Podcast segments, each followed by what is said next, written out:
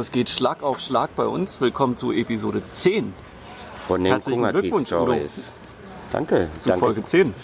danke an dich und für die ganze Technik, die du umgesetzt hast. Ne? Ein schönes Projekt, was viel Spaß macht. Und auch heute haben wir wieder einen spannenden Gast. Genau, wir fahren in unserer Politikreihe fort.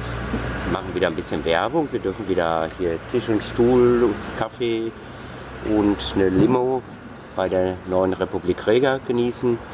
Boucherstraße, Ecke Kalkunger. Und unser heutiger Gast heißt Dustin Hoffmann. Dustin Hoffmann. Dustin Hoffmann, du kandidierst. So ist das.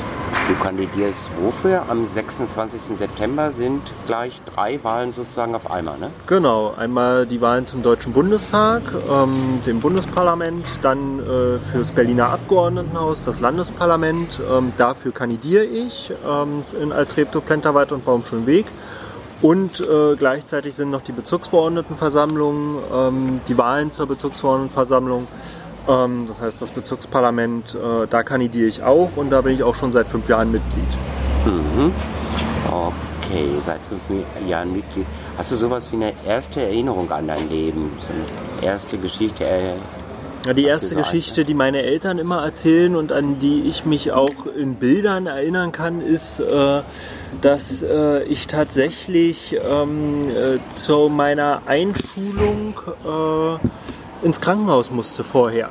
Ähm, und zwar war ich so aufgeregt vor dem neuen Lebensabschnitt, dass ich als kleiner Knirps äh, einfach nicht mehr essen und trinken wollte und dann die Kinderärztin hier vorne bei uns im, äh, im Ärztehaus äh, am Bahnhof äh, meinte, nee, also der Junge muss jetzt äh, mal an Tropf, äh, das können wir hier mit, mit ähm, Knäckebrot und schwarzen Tee und grünen Tee nicht mehr in die Reihe bekommen. Das ist so ein bisschen witzig eigentlich, weil äh, das war sozusagen Schüchternheit, Aufgeregtheit und eigentlich ist es merkwürdig, dass ich jetzt in der Politik äh, gelandet bin oder mich da auch engagiere, ja, sozusagen nebenberuflich, weil man ja doch ganz schön in der Öffentlichkeit manchmal steht und ich eben als kleiner Knirps äh, ganz schön Schiss davor hatte, vor neuen Situationen und, und äh, neuen Gegebenheiten.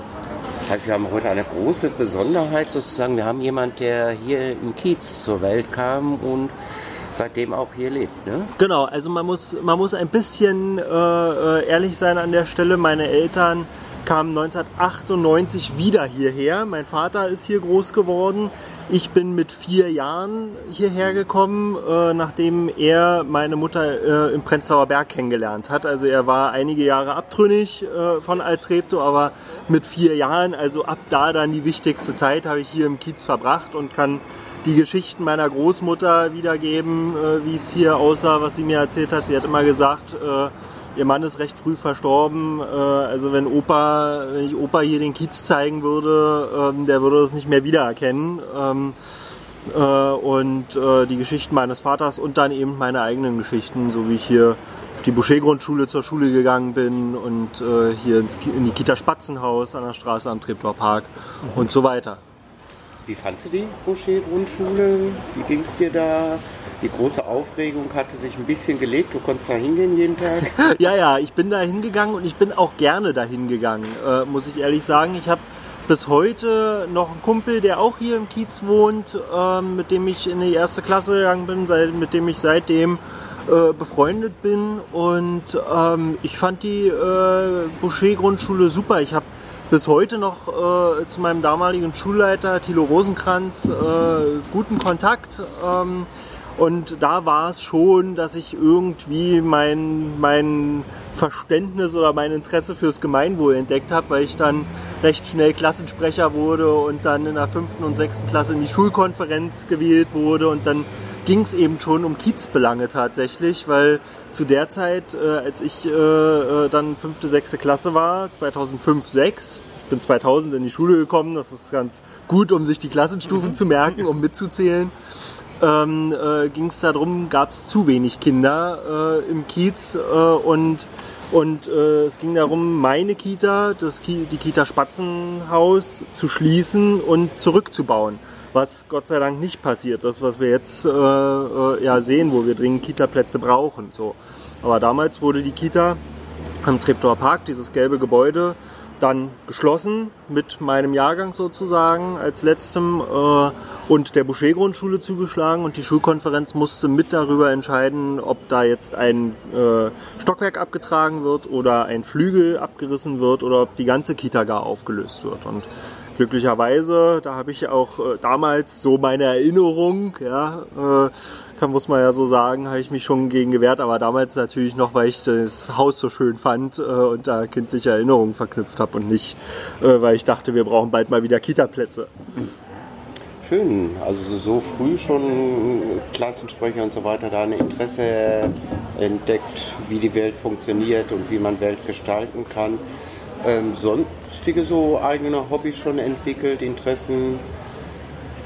Ich, äh, also meine Großmutter hat in Rüdersdorf ein Grundstück, ähm, Wochenendgrundstück. Und ich bin immer äh, mit ihr, weil meine Eltern Schichtarbeiter sind, ähm, in der Gastronomie gearbeitet haben und im Einzelhandel bin ich immer am Wochenende mit ihr raus aus Berlin. Also der Kiez hier ist ja, ist ja Innenstadt, Citylage. Das vergessen viele immer, wenn man in Treptow-Köpenick auch Politik macht, dass das hier halt andere Herausforderungen hat als Ransdorf, Wilhelmshagen oder Müggelheim. Ähm, da beißt man sich immer so ein bisschen die Zähne aus. Ja, auch äh, Treptow hat ja wahrscheinlich andere, andere Bedarfe oder andere Total. Sachen Also- als Köpenick. So ist es. Und äh, also Treptow und Köpenick sind schon wahnsinnig unterschiedlich Ja. und Alt-Treptow ist da dann nochmal was ganz Besonderes. Ich sage auch immer, äh, von hier zum Hermannplatz, zum Görli oder zur Warschauer laufe ich, äh, so, wenn es schönes Wetter ist. So. Aber da sind wir dann halt immer äh, rausgefahren am Wochenende und da hat sie mir halt äh, Natur und Grün erklärt. Also ich gärtner super gerne, das haben wir dann äh, auch äh, an der Boucher-Grundschule umgesetzt. Da habe ich mich dann in den Schulgarten eingebracht, den es bis heute gibt. Ähm, und ähm, ja, sonst äh, als, als äh, Aktionen ähm, oder, oder Interessen, die ich entwickelt habe, ähm, wir, äh, das kam dann erst ein bisschen später. Ich habe äh, hab dann mehrere Jahre im Basketballverein gespielt, äh, ADW Berlin äh, damals. Äh, groß, ne? ja, ja, 1,90 äh, tatsächlich. Ähm, ja, das, das ist da nicht unschädlich für äh, oder ganz passend. Ähm, ja, ich fahre gern Fahrrad. Äh, da gibt's ja hier auch eine schöne Tour. Immer, wenn man so den Kopf frei kriegen möchte, mal vom Bahnhof Treptow bis runter zur Fähre nach Baumschulenweg und auf der anderen Seite Rummelsburg und Lichtenberg wieder zurück. Nochmal den Schlenker über Stralau, dann ist man in zwei Stunden gut ausgepowert. Äh, Ja, ist ein sehr schöner Kiez, was wir hier alles an Grün haben, Ja. an Wasser haben. Ähm, hast du dann in der Jugend so Lieblingsorte entdeckt? Na, äh, Wo gab es noch ähm, zu DDR-Zeiten hat es ja viele Jugendclubs gegeben, die hat es nicht mehr so gegeben. Zwischendurch war das Angebot für Jugendliche oder ist auch ein bisschen mau. Ähm, wie hast du so deine Jugend verbracht für die Schule? Hast du die Hausaufgaben ordentlich gemacht oder? Ach, um Gottes Willen. Also da muss ich sagen, ich war, ich war immer derjenige, der hier frühmorgens, äh, also ich bin nach der Grundschule ähm, ins Gymnasium in Schöneweide, ins Archenhold-Gymnasium gegangen. Und äh, die Fahrt damals mit dem 167er, jetzt 165er von der Heidelberger Straße bis zur Schule waren 25 Minuten und das war ideal, um die Hausaufgaben. äh, in, der, in der hinteren Busreihe zu machen äh, und im Zweifel äh, das dann noch beim guten Kumpel abzuschreiben äh, oder ich war dann teilweise so faul zwischendurch, äh, dass ich dann nur die ersten drei Aufgaben äh, abgeschrieben habe und mich bei den ersten zweien beim Lehrer gemeldet habe, wenn die abgefragt wurden, die Antwort gesagt habe äh, und dann hat man sein Soll schon in der Stunde erfüllt gehabt. Wenn man sich nämlich proaktiv gemeldet hat in der Stunde, äh, äh, kam der Lehrer nicht auf die Idee, dann im Zweifel nochmal nachzufragen. Und selbst wenn er dann nachgefragt hat, konnte man sagen, ja, das habe ich jetzt aber nicht äh, äh, auf die Reihe gekriegt, das wusste ich jetzt nicht. Das ging dann immer durch, weil eine richtige Antwort hatte man ja schon. So. Und äh, deswegen, ich war da immer so ein bisschen äh, vor der Frage, um nicht dieses Damoklesschwert, bitte, bitte, äh, der fragt mich nicht, äh, über mich schweben zu sehen. So. Ja, und Jugendzeit, wir haben, äh, ich erinnere mich, wir sind hier damals mit Wasserpistolen und so weiter ähm, in der Harzer Straße rumgerannt, so als Gruppe, äh, als Gruppe von äh, Sechstklässlern und so weiter. Moment, wir lassen die Fahrradfahrer kurz vorbei. Und da weiß ich noch, wie dann, äh, wie dann eine ältere Dame aus, äh, aus dem Erdgeschoss äh, äh, uns so äh, äh, etwas harsch angesprochen hat und meinte, na, erstens müssen wir nicht durch ihren Vorgarten hirschen und zweitens ist das ja hier mit Wasserpistolen auch ein bisschen merkwürdig vom, vom spielerischen Bild. Ja. Wir haben uns dabei nichts gedacht. Sonst habe ich mich mit dem, meinem Kumpel auf dem Kuhfuß rumgetrieben tatsächlich. Äh, wir hatten da auch eine Patenschaft für eine der Hütten damals und dann muss man ehrlicherweise sagen, das Archenhold-Gymnasium in Schöneweide äh, als Anziehungspunkt für Schülerinnen und Schüler aus ganz Treptow, also von Bohnsdorf bis hier äh, im Norden, war so ein bisschen für meine Kumpels und mich der Schwerpunkt dann mehr Schöneweide, Johannisthal, äh, Niederschöneweide, Oberschöneweide. Einfach weil ich die nicht so gut und so häufig hier nach Treptow geholt habe. Äh, aber je älter man wurde und desto interessanter es war, sich äh, mit einem Getränk in den Treptower Park zu setzen ähm, äh, äh oder späterhin dann ins Veracruz. Wir sind, gab so eine Zeit, wo wir dann so langsam das erste Bier trinken durften. Da sind wir dann häufig ins Veracruz an der Bermannstraße, wo jetzt ähm, der Frühstücksbäcker drin ist auf der Ecke. Ähm, da war früher das Veracruz drin. da haben wir uns eine Zeit lang jeden Freitagabend getroffen dann. und und da sozusagen den Feierabend genossen. Mhm. Schön. Genau. Da war es, sage ich mal, 18? 17, 18. Also 18. da kann man auch ehrlich sein. Äh, äh, wir sind dann in dem Laden gelandet. Äh, mit, mit 16 darf man ja Bier kaufen. Ähm, das haben wir da ganz normal legal getrunken und dann zum, äh, zum Abschied gab es dann immer äh, einen Amaretto, auch noch für uns fast Minderjährige. Äh, ich hoffe, dass ich da jetzt niemanden in die Bredouille bringe, aber den Laden gibt es nicht mehr und das dürfte auch verjährt sein, genau. Äh, so, dann gab es mit 17 halt da äh, noch ein äh, Schnäpperkin, so einen süßen Amaretto für uns Kiddies zum Nachhause gehen. Sport und beim Gärtnern bist du auch geblieben oder ja, mein, mein Balkon, also ich habe, äh, ich wohne hier in der Heidelberger Straße ähm, in einer Genossenschaftswohnung von der WBG Treptow Nord. Und es gibt einige Wohnungen im Erdgeschoss, die so aufgeständerte Terrassen haben. Das sind neun Quadratmeter. Ähm, und die äh, äh, platzen bei mir vor Pflanzen, ja, vor Tomaten äh, und Erdbeeren und äh, äh, jetzt äh, nur legale Pflanzen, ne? Ja, ja, ja, nur legale Pflanzen. Ähm, alles, was man hier im Holländer kriegt, äh, sozusagen. Und äh, äh ich habe jetzt auch in Corona-Zeiten mir eine Rose gekauft, äh, die da jetzt äh, gedeiht und gepflegt werden muss. Ähm, ja, nee, das mache ich. Sport ist, ist ein bisschen hinten runtergefallen, weil äh, leider damals unsere Jugendabteilung beim ADW geschlossen wurde. Ähm, und Basketballvereine, so viele gibt es tatsächlich nicht. Und da wieder neuen Anschluss zu finden, ist schwierig. Ähm, ja, und dann muss man halt gucken, dass man die Zeit dafür findet. Also ich gehe auch gerne schwimmen, da bin ich dann häufig in die Landsberger Allee gefahren, aber jetzt äh, Corona-mäßig ist das auch schwierig. Ne? Ich will ja eh für viel mehr auch Erwachsenenspielplätze, ja. natürlich auch für Kinder, auch für Alter. Trimmdichtpfade äh, und... Und das wäre dann eine Sache, wo du dich auch ein bisschen kümmern könntest, dass es Basketball mehr Outdoor gibt. Ja. So. Ich habe dafür tatsächlich auch schon eine Fläche ausgemacht. Äh, also wenn ich ein bisschen Werbung in eigener Sache machen darf, äh, alles was ich so politisch mache und was mich so im Kiez interessiert, findet man auf meiner Facebook-Seite und demnächst auch auf einem WordPress-Blog, der dann äh, hoffentlich in den nächsten ein, zwei Wochen online geht, wo man die Beiträge aus Facebook dann auch sieht. Wird der Olli das auch wieder verlinken?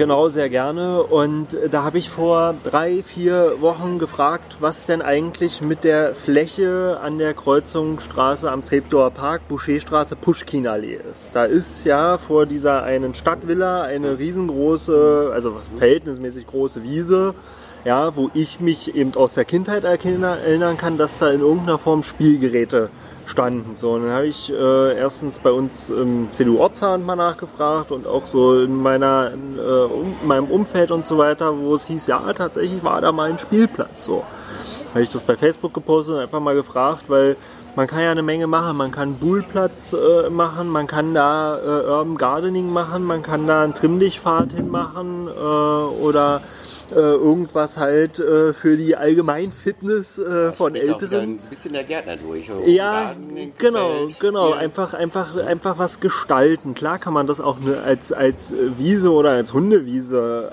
lassen, aber ich glaube, ähm, in einem Kiez mit äh, 12.000 Einwohnern würde ich jetzt mal meinen, 12.000 oder 14.000 haben wir mittlerweile in Altreptow. Ähm, ähm, finde ich es einfach schade, so eine Fläche, die da äh, mank drei Großstraßen ist äh, und, und eigentlich Verkehrslärm belastet ist, ähm, die also sonst keine Aufenthaltsqualität hat, dann lieber mit irgendwas bespielen, was äh, sonst nämlich irgendwo anders Lärm macht. Weil wenn ich auch temporär, genau. Genau. Da wird auch Lärm wenig stören. Genau, weil wenn ich irgendwo hier in den Kiez einen Basketballplatz pflanze, weiß ich direkt, dass äh, irgendwo in der Nachbarschaft sich jemand beschwert, wenn ich da bis 22 Uhr mit meinem Basketball tok tok tok äh, gegen, äh, gegen einen Metallkorb hämmer. Äh, so, und, und da gibt es halt so eine Möglichkeit, was zu gestalten. Gut, aber zu den Visionen kommen wir später. Genau. Du warst ja ähm, in, der, in, der, in der Schulzeit schon CDU-Mitglied, ne? Ich bin mit 16 tatsächlich eingetreten. Ähm, würde ich. Wie kommt man da an in der Schule? Also ich kann mich Ja. an meine wie Schulzeit zurückerinnern. dazu? Genau. Hm?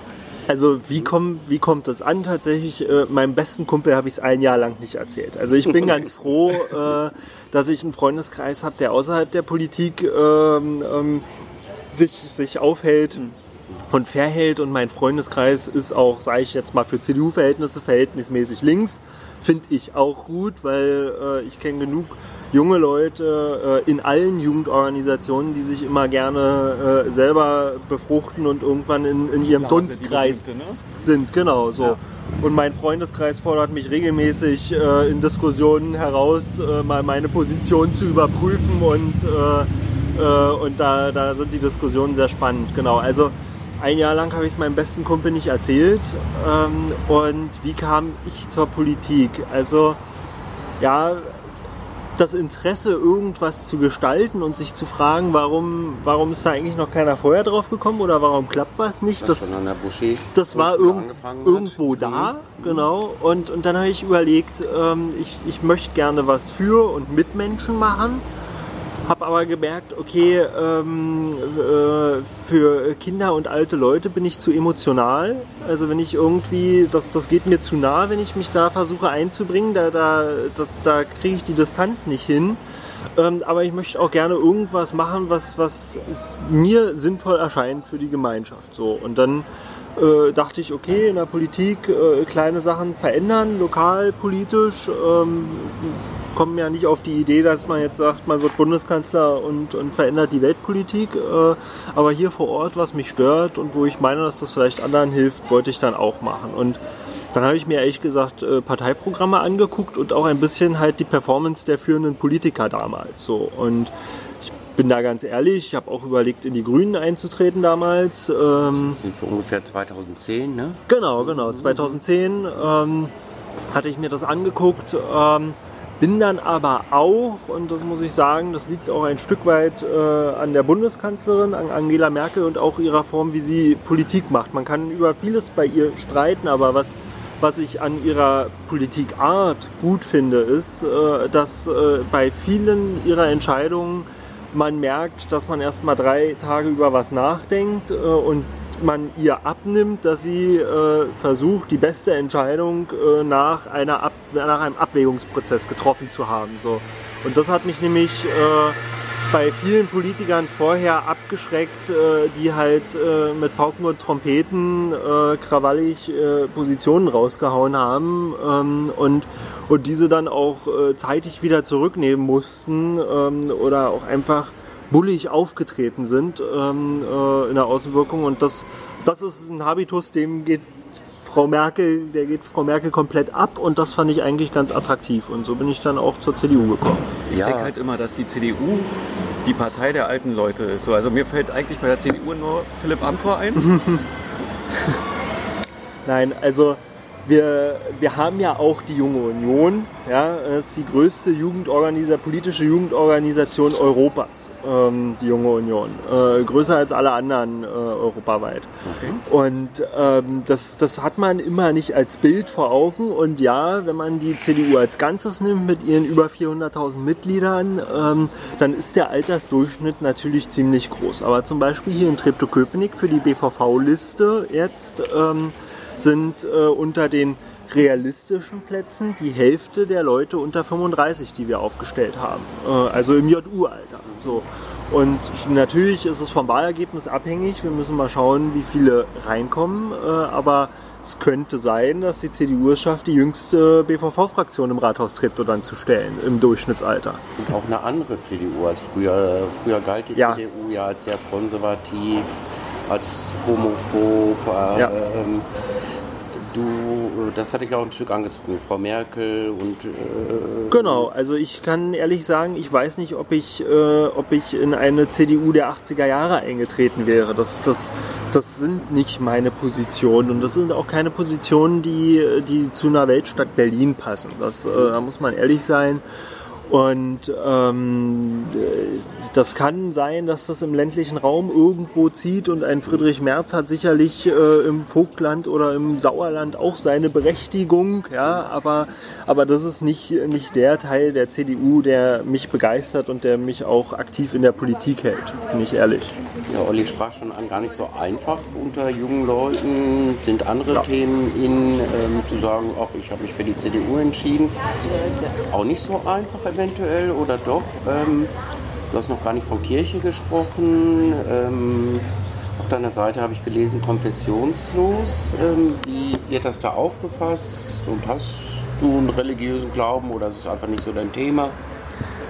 Also da fragt keiner nach, äh, weil effektiv, so wie in unserer Gesellschaft, äh, äh, sollte das erstens egal sein und zweitens geht es keinen was an. Es sei denn, man spricht freiwillig darüber. So. Ähm, das ist schon mal das Erste. Und ähm, CDU, ja, natürlich sind da viele drin, die ähm, in der Kirche sind, aber ähm, ich will mich da nicht verrennen, wenn ich die Zahlen jetzt wiedergebe. Aber das letzte Mal, wo ich geguckt habe, war das Verhältnis, glaube ich, so ein Drittel evangelisch, ein Drittel katholisch, ein Drittel konfessionslos. So ein hoher Anteil ähm, ist das heute. Absolut. Ähm, und äh, auch mehrere äh, einstellige Prozent muslimisch beispielsweise. Äh, wir Kennt man auch nicht, wenn man erstmal liest, christlich-demokratische Union. Genau, und ähm, für, mich, für mich ist das auch nicht mit dem Glauben verbunden, sondern mit einem, einem grundsätzlichen Wertekonzept äh, und auch äh, einem, einem Menschenbild dahinter. Ich weiß, dass die CDU und die CSU sich sicherlich in der Politik, äh, im politischen Raum damit auch angreifbar machen, aber das, was im Grundsatz dahinter steht, wie ich mir den Menschen in seinen Freiheiten und in seinem Gestaltungsspielraum vorstelle, das, das steht für mich hinter diesem C. Das ist weniger, äh, weniger der Glauben tatsächlich an sich. Das, das hat alles auch was mit Tradition und, und wo kommen wir her sozusagen, wie hat sich dieses Land entwickelt und auch Europa und so zu tun. Aber für mich geht es da vor allen Dingen äh, um, um ein Gefühl und ein Wertekonzept, äh, was, ich, was ich da wiederfinde. So, so mit 16, sprich 2000. Ähm 10, genau. genau Mitglied geworden in der CDU. Da musstest du dich auch so ein bisschen entscheiden, wie geht es für dich weiter. Sprich, du bist auf ein Gymnasium gegangen, hast du die Wahlmöglichkeit, mache ich jetzt was anderes oder geht Richtung Gymnasium, geht Richtung Berufsausbildung oder Studium. Wie hat sich da das so entwickelt? Naja, äh, es war tatsächlich so, äh, dass äh, ich also ein Abi gemacht habe auf dem Gymnasium was weder gut noch besonders schlecht war. Äh, also ich habe einen Durchschnitt von 2,1 gehabt äh, und, und alles auch irgendwie mit Zweier, Dreier mal irgendwie eine Eins, so, so, ein, so ein buntes Potpourri äh, an Noten. Und so recht, ich war der erste Jahrgang, der nicht mehr zur Armee musste. Ähm, äh, ich wurde nicht mehr gezogen und äh, war auch der erste Jahrgang in Berlin, der äh, nur noch das G12 gemacht hat. Also ein Jahr früher rauskam. Wir haben mit den 13ern zusammen äh, das äh, Abi gemacht. Wir waren also auch ein sehr großer Jahrgang dann, Abschlussjahrgang, doppelt so groß. Ja. Und ich wusste nicht, was ich nach dem Abi machen sollte. Ja, ich bin gerade 18 geworden, habe dann das Abi in der Tasche gehabt und äh, meine Eltern, äh, eben mein Vater Küchenchef, meine Mutter äh, äh im Einzelhandel tätig, ähm, sind also keine Akademiker. Ähm, äh, wo mein Vater meinte, naja, studieren kannst du immer, aber äh, eine, eine, Ausbildung zu machen, also erstmal was Vernünftiges zu machen, wie man so schön sagt, äh, um, um, um auch eine Rückfallebene zu haben. Ja? Äh, weil, ich, weil wir eben nicht wussten, bin ich jetzt einem Studium gewachsen, auch der Selbstständigkeit, die mit dem Studium einhergeht und so weiter. Ähm, äh, war die Idee, vielleicht eine Ausbildung zu machen. Und da hat sich eine Möglichkeit geboten, ähm, äh, dass ich eine Ausbildung machen konnte. Und äh, das habe ich dann auch gemacht. Äh, in zwei statt in drei Jahren habe ich eine Ausbildung zum Kaufmann für Bürokommunikation gemacht. Äh, ich bin also sozusagen Fachkraft äh, fürs Vorzimmer. Ähm, Sekretär. genau.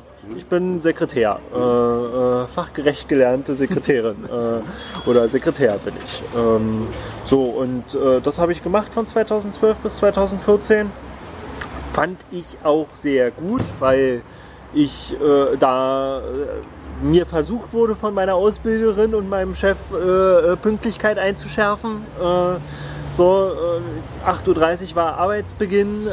mein Chef und. Nicht so einfach als junger Mensch. Ne? Genau.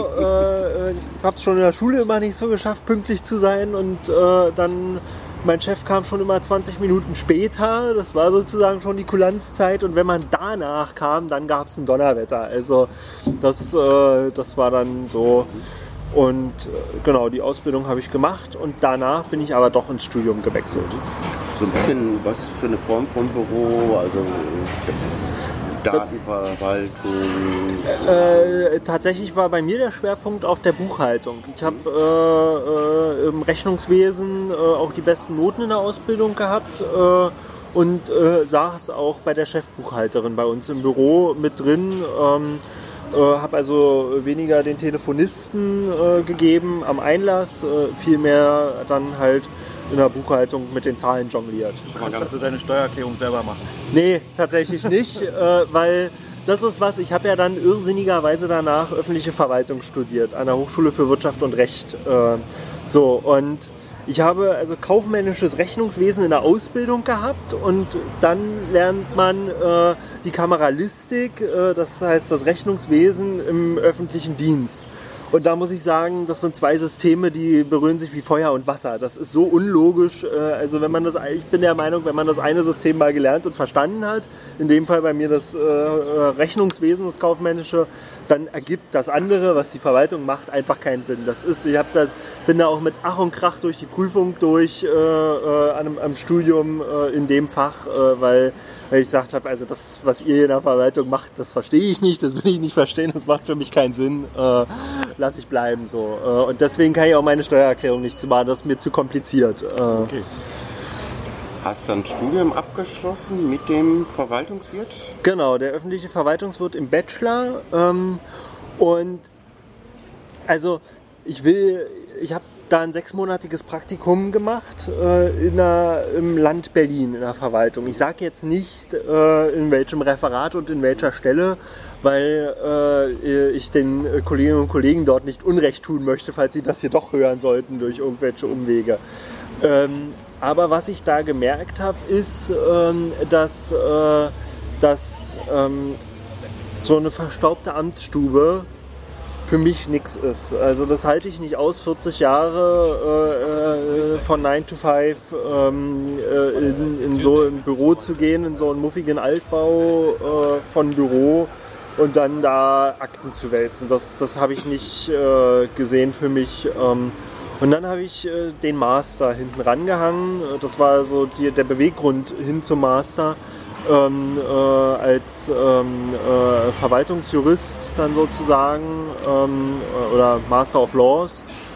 Und ähm, da hat man so ein bisschen mehr noch den Spielraum, sich, äh, sich innerhalb des öffentlichen Dienstes der Verwaltung äh, äh, einen etwas interessanteren Arbeitsposten zu suchen sozusagen. Und das ist mir auch gelungen tatsächlich.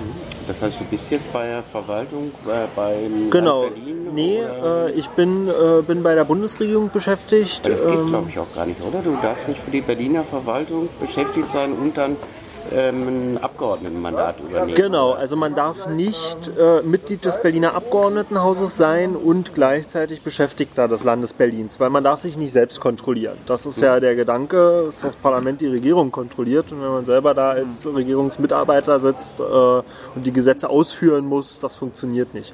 Was geht ist, hier in der BVV zu sitzen äh, und dann beim Land Berlin beschäftigt zu sein, weil Bezirk wird eben nicht äh, äh, durchs, äh, durchs Abgeordnetenhaus kontrolliert oder umgekehrt. Das Bezirksparlament kontrolliert nicht die Arbeit des Senats. Aber ich ähm, arbeite tatsächlich bei der Bundesregierung äh, und bin in der Pressestelle der Beauftragten für Kultur und Medien beschäftigt. Aber mit dem Anspruch, das gut zu verwalten, das zu rechnen, das so Ja. juristisch zu verstehen. Also als Pressereferent ist es tatsächlich meine Aufgabe, aktuell ähm, äh, Pressetermine zu organisieren. Also es ist nicht das Originäre, ähm, äh, was man im Studium lernt, aber dieses Verwaltungsstudium im, an der HWR ist auch sehr generalistisch angelegt. Also ähm, man kann alles ein bisschen und nichts richtig äh, in der Verwaltung und man spezialisiert sich dann später erst im Berufsleben vielleicht. Und meine Aufgabe ist es eben, diese Termine gut auf die Beine zu stellen und das dann natürlich verwaltungskonform, äh, dass äh, das auch alles ordentlich abgerechnet wird und so weiter. Genau, da wirst du dich auch entwickeln. Du bist jetzt 27, die Stelle hast du noch nicht lange, denke ich. Genau, ich bin äh, jetzt, also bin da auch reingewachsen in die Stelle, aber äh, ganz konkret so arbeite ich da seit einem halben Jahr. Da mu- kann ich mal kurz mit- dazwischen Klar. fragen. Bist du dann, also behältst du dann deinen Job im, in der Bundesregierung, auch wenn die CDU die Wahl verliert jetzt? Also die Frage ist ja, äh, ob ich in, ins Abgeordnetenhaus komme. Wenn äh, ich Okay, ins du ja- Abgeordnetenhaus käme, ähm, äh, dafür muss man ja hier den Wahlkreis direkt gewinnen oder über die Liste, die Parteien stellen ja Listen auf, äh, nach dem prozentualen Zweitergebnis einziehen ins Parlament. Wenn ich reinkäme, äh, würde ich meinen Job äh, dort jetzt natürlich nicht äh, behalten, weil, ähm, weil ich glaube, wenn man so ein Abgeordnetenmandat hat für die Nachbarschaft, äh, um diese im Parlament zu vertreten, dann muss man das auch schon mit Herzblut machen äh, und vollem Einsatz. Ich weiß, das Abgeordnetenhaus ist mal als Halbtagsparlament Ja. gedacht worden. Jetzt ist es vom Modell her ein Dreiviertelparlament, aber ich- wenn ich das sehe, was die Abgeordneten aller Parteien mittlerweile schon leisten müssen, ist es quasi ein Vollzeitparlament und äh, äh, das möchte ich mir, meiner Familie und meinem Freundeskreis auch nicht antun, äh, da auf drei Hochzeiten gleichzeitig zu tanzen. Mhm. Familie sprachst du gerade an. Hast du selber schon Familie gegründet oder sprichst du eher auch von Familie im Sinne von Eltern, Großeltern? Sowohl als auch. Also ich habe äh, vor kurzem ähm, äh, meine Frau geheiratet oder vielmehr wir haben geheiratet oder sie mich, wie, je nachdem, wie man es dreht oder wendet. Ähm, und äh, ich hatte irgendwann keine rationalen Argumente mehr dagegen, das muss man mal so sagen. Ähm, und äh, das heißt, äh, ich, meine Frau äh, und unser kleiner Hund, das ist sozusagen die Kernfamilie, die wir aktuell bilden. Äh, aber ich meine damit natürlich auch meine Eltern, äh, ihre Mutter ähm, und, und dann äh, der Freundeskreis äh, drumherum. Und irgendwann auch ein bisschen Kinderwunsch? Ja, doch.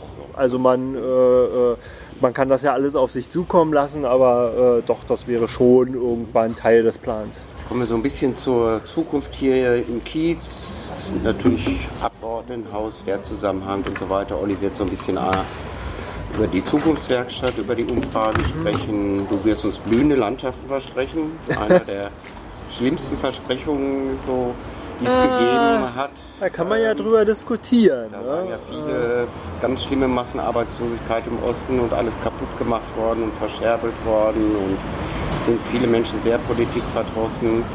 Aber du sagst, blühende Landschaften, das war gar nicht so gemein, das so zu versprechen und ist doch irgendwas bei rausgekommen oder wie würdest du es formulieren? Also ich bin ja nicht Helmut Kohl und ich habe ihn nicht gefragt, äh, wie er sich das vorgestellt hat.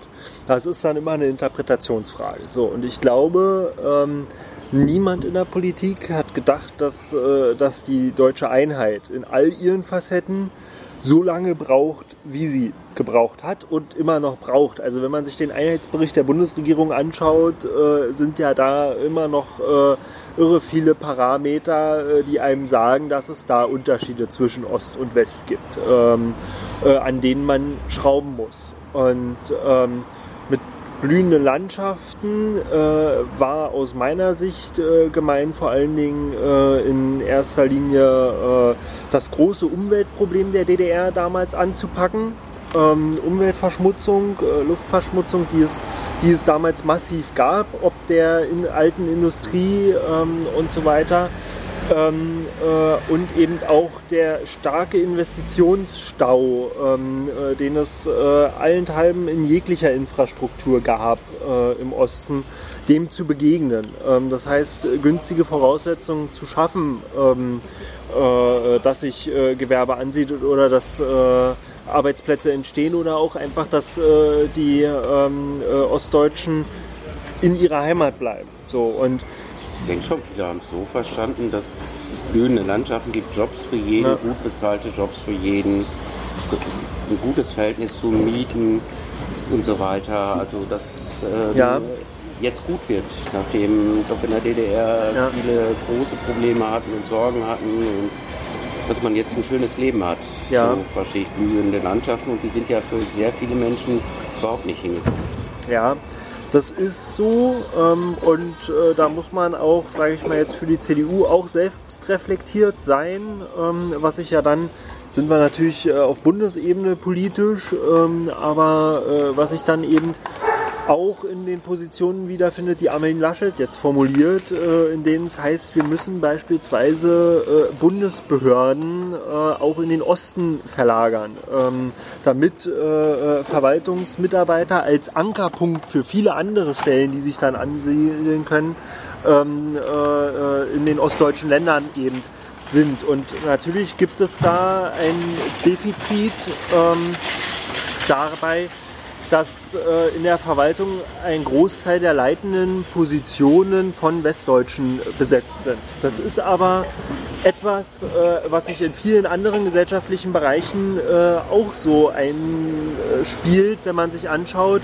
dass äh, äh, ein Stefan gerne einen Stefan einstellt, ja, äh, in jeglichen Berufsbereichen. ja wenn wir darüber reden, äh, äh, wenn es um die äh, Gleichbezahlung von Mann und Frau geht und so weiter, ähm, ist es da eben äh, auch der Punkt, ähm, äh, dass lieber sich Gleichgesinnte ähm, äh, auf einer Kommunikationsebene treffen. Ja, und so ist es da halt eben auch im Einstellungsverfahren im öffentlichen Dienst was, was nicht in Ordnung ist und was man durchbrechen muss. Ähm, aber zu den blühenden Landschaften, wenn man jetzt durch Brandenburg oder Mecklenburg-Vorpommern fährt, sehe ich schon, dass, äh, bei, dass viele, viele Dörfer im Vergleich zu dem, wie sie 1988 aussehen, heute mit einer gemachten Dorfstraße sind, die Häuser instand gesetzt sind, äh, die Fußwege gemacht sind.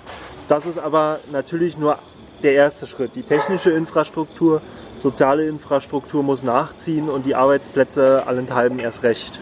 Das wollte ich gerade sagen. Es gibt ja auch trotzdem viele, also Brandenburg, Mecklenburg-Vorpommern, mhm. aber wenn wir ein bisschen weiter südlich fahren, halt viele Leute, die sich immer noch abgehängt fühlen. Ja. Und auch wahrscheinlich auch ein bisschen verraten, weil waren ja dann auch die, gerade Sachsen, Thüringen, waren ja dann auch die Leute, die hauptsächlich Helmut Kohl damals dann gewählt haben, mhm. weil sie die Einheit unbedingt ganz schnell wollten und vielleicht auch das, das Westgeld oder ein Auto oder halt dieses schöne Leben, was mhm. Udo meinte, was einem halt irgendwie mhm. anscheinend versprochen wurde. Mhm. Und das zieht sich ja bis heute eigentlich. Ne? Also deshalb gibt es vielleicht auch dieses AfD-Problem. Ja, also das ist ein Problem, was ich jetzt als Nachwendekind, ja, ja. Ähm, mal auf heute projiziere und feststelle, dass es ein Stück weit ein gesamtdeutsches geworden ist, weil wir eigentlich über den ländlichen Raum mittlerweile reden. Ja? Und diese Probleme gibt es natürlich in einem strukturstarken Bayern, wo der Mittelstand äh, nach dem Krieg bis heute, sage ich mal, sich in jedem Dorf und in jeder mittleren Kreisstadt ansiedeln und halten konnte. Ähm, vorhanden ist. Aber äh, auch in Niedersachsen und in Schleswig-Holstein äh, äh, und äh, so weiter gibt es ländliche Regionen, wo die Attraktivität für junge Menschen da zu bleiben einfach nicht gegeben ist. So. Und nicht nur ländlich, auch in den großen Städten. Viele Industrie. Sachen verscherbelt worden oder kaputt gemacht worden. Mhm. Also wir im Ruhrgebiet wussten schon seit Anfang der 80er Massenarbeitslosigkeit mhm. und so weiter dass wir ja. uns nicht so auf die Politik verlassen können ne? und dass da viele Versprechungen gemacht werden und viele Versprechungen nicht gehalten werden. Olli, willst du ein bisschen so zum Thema kommen, blühende Landschaften im Kiez? Ja. Was die Menschen sich hier im Kiez wünschen, wie es einen blühenden Kiez gibt. Genau, es gibt ja immer noch die Zukunftswerkstatt. Ich weiß nicht, wann wir die Episode jetzt veröffentlichen. Bis 30. Juni könnt ihr noch mitmachen ähm, euch da einbringen, eure Meinung sagen, was gefällt euch, was wünscht ihr euch. Sind jetzt hier unten wieder verlinkt, ne? Genau. Ähm, und da haben wir uns so ein paar Sachen rausgezogen. Das sind eigentlich sind es genau dieselben Sachen, die wir die anderen Kandidaten auch gefragt haben. Ja. Du bist ja auch schon eine Weile dabei, ne, in der, in der Politik jetzt. Genau, also auch seit fünf Jahren eben in der BVV. Das ist ja noch näher eigentlich als das Abgeordnetenhaus an den Kiezthemen. siehst du ja dann die Sachen auch. Oder Leute kommen, mhm. kommen Leute zu dir? Ja, ja, auf jeden Fall. Also ich habe gerade heute wieder eine Mail äh, bekommen zu einer Thematik, mit der ich mich lange befasse, aber hier aus der Nachbarschaft wo es um die Verkehrssicherheit an einer Kreuzung geht. Also mhm. auf jeden Fall melden sich Leute äh, bei mir als Ansprechpartner. Genau, das auch nochmal als Aufruf, wenn ihr als irgendwie Einladung, Sachen habt, ja. genau. wendet euch an eure Abgeordneten. Auch im genau. Zuge der Wahl, fragt die Leute, fragt, was, was die, ja, was, was, was. Genau, und dabei, da bei allen Parteien, das möchte genau, ich da ja. tatsächlich sagen, ja. weil äh, dafür sind wir ja da, um ansprechbar zu sein. Und man darf uns auch gerne in den Arsch treten, wenn wir uns nicht melden rechtzeitig, mhm. äh, um es mal so deutlich zu sagen, weil das ist die, die erste Bürgerpflicht, sage ich mal, eines Bezirksverordneten ja. oder eines Abgeordneten, sich um die Anliegen vor Ort zu kümmern. Genau, Anliegen vor Ort wäre zum Beispiel, ähm, was die Leute stört, nervt, ist äh, Müll, ja. Hundekot in Baumscheiben. Ja. So was. Hast du da eine Lösung? Also ich finde es total spannend, dass dieses Thema jetzt aufkommt. Äh, es ist ja total präsent eigentlich. Ja? Also wenn man hier durch die Straßen geht, äh, ähm, fällt einem das auf. Aber gerade beispielsweise am Thema des Görlitzer Bahndamms hier im Kiez. Ja? Mit dem beschäftige ich mich schon seit 2013. So. Und ähm, das Problem ist so ein bisschen, äh, dass man äh, das Müll sich da ablagert, wo es keine soziale Verantwortung, keine soziale Sicherheit für den öffentlichen Raum gibt. Also überall da, wo sich jemand verantwortlich fühlt über das Ordnungsamt und die BSR hinaus, ja, ähm, kümmert sich jemand, ähm, pflegt etwas, übernimmt Verantwortung und da wird weniger ähm, Müll abgelagert. Also da, wo Urban Gardening stattfindet äh, oder wo jemand auch das Bezirksamt mal Büsche zurückschneidet oder mal den Weg vernünftig äh, instand hält, wie beispielsweise auf dem Bahndamm, ist die emotionale Hemmschwelle bei jedem, der irgendwo Müll los wird, ähm, deutlich größer. Also in eine gepflegte Baumscheibe schmeiße ich meine leere, leer gefutterte Chipspackung weniger schnell als äh, jetzt in eine zugewucherte Baumscheibe, so wie wir es jetzt hier rechts neben uns haben, wo halt Kraut und Rüben wachsen. Ja, das ist vielleicht in der Biodiversität gut, wobei ich mir die Wiese angucke, dass hier vielleicht auch nicht so gegeben ist. Äh, aber, äh, aber die, die Hemmschwelle ist einfach deutlich höher und deswegen ist eigentlich gerade in so einem Kiez hier bürgerschaftliches Engagement und die Verantwortung übernehmen für den Kiez äh, enorm wichtig, um so, um so etwas zu begegnen. Und da muss Politik eigentlich Rahmenbedingungen schaffen und unterstützen. Das heißt, wenn jemand die tolle Idee hat und sagt, okay, ich will Urban Gardening machen ähm, und will hier meine Zucchini auf dem Bahndamm anbauen äh, oder ähm, äh, auf so einem breiten äh, Straßenrand wie hier, äh, wo es ginge, ähm, dann sollte man nicht immer in der Verwaltung die Argumente suchen, die dagegen sprechen, sondern auch die positiven rausstreichen und gucken, was man möglich machen kann. Also Politik als Möglichmacher denken. Das ist eigentlich meine Vorstellung, ähm, was, was ich äh, mir eigentlich wünsche, wie man Politik verstehen sollte. Zum Bahndamm, Ja. Da haben wir ja ein ziemliches Drogenproblem. Ja, interessant ist, 2013 habe ich eine Bürgerversammlung gemacht im Rathaus Treptow. Damals zusammen mit äh, der SPK des Bezirksamtes, Sozialräumliche Planungskoordination. Total sperriger Name, schon der erste Fehler in der Verwaltung. Äh, Neuen? Oder? ja, ja, im Rathaus, genau. Ähm, äh, äh, also wer einem Bürgerinstrument einen Namen mit über 30 Buchstaben gibt, hat das schon falsch gedacht vom Prinzip her, aus meiner Sicht. aber, aber das am Rande erwähnt. So, ähm, und der Polizei, weil äh, das BKA als Nachbar des Bahndamms hat sich gemeldet und meinte, naja, bei der Drogenkriminalität oben auf dem Bahndamm, wenn die sich da ins Kabbeln kriegen, äh, retten sich die Drogendealer, wenn der eine verloren hat, lieber über den Zaun äh, zu uns in den Sicherheitsbereich, ähm, äh, bevor dort Schlimmeres passiert, um es jetzt mal so auszudrücken. Ja?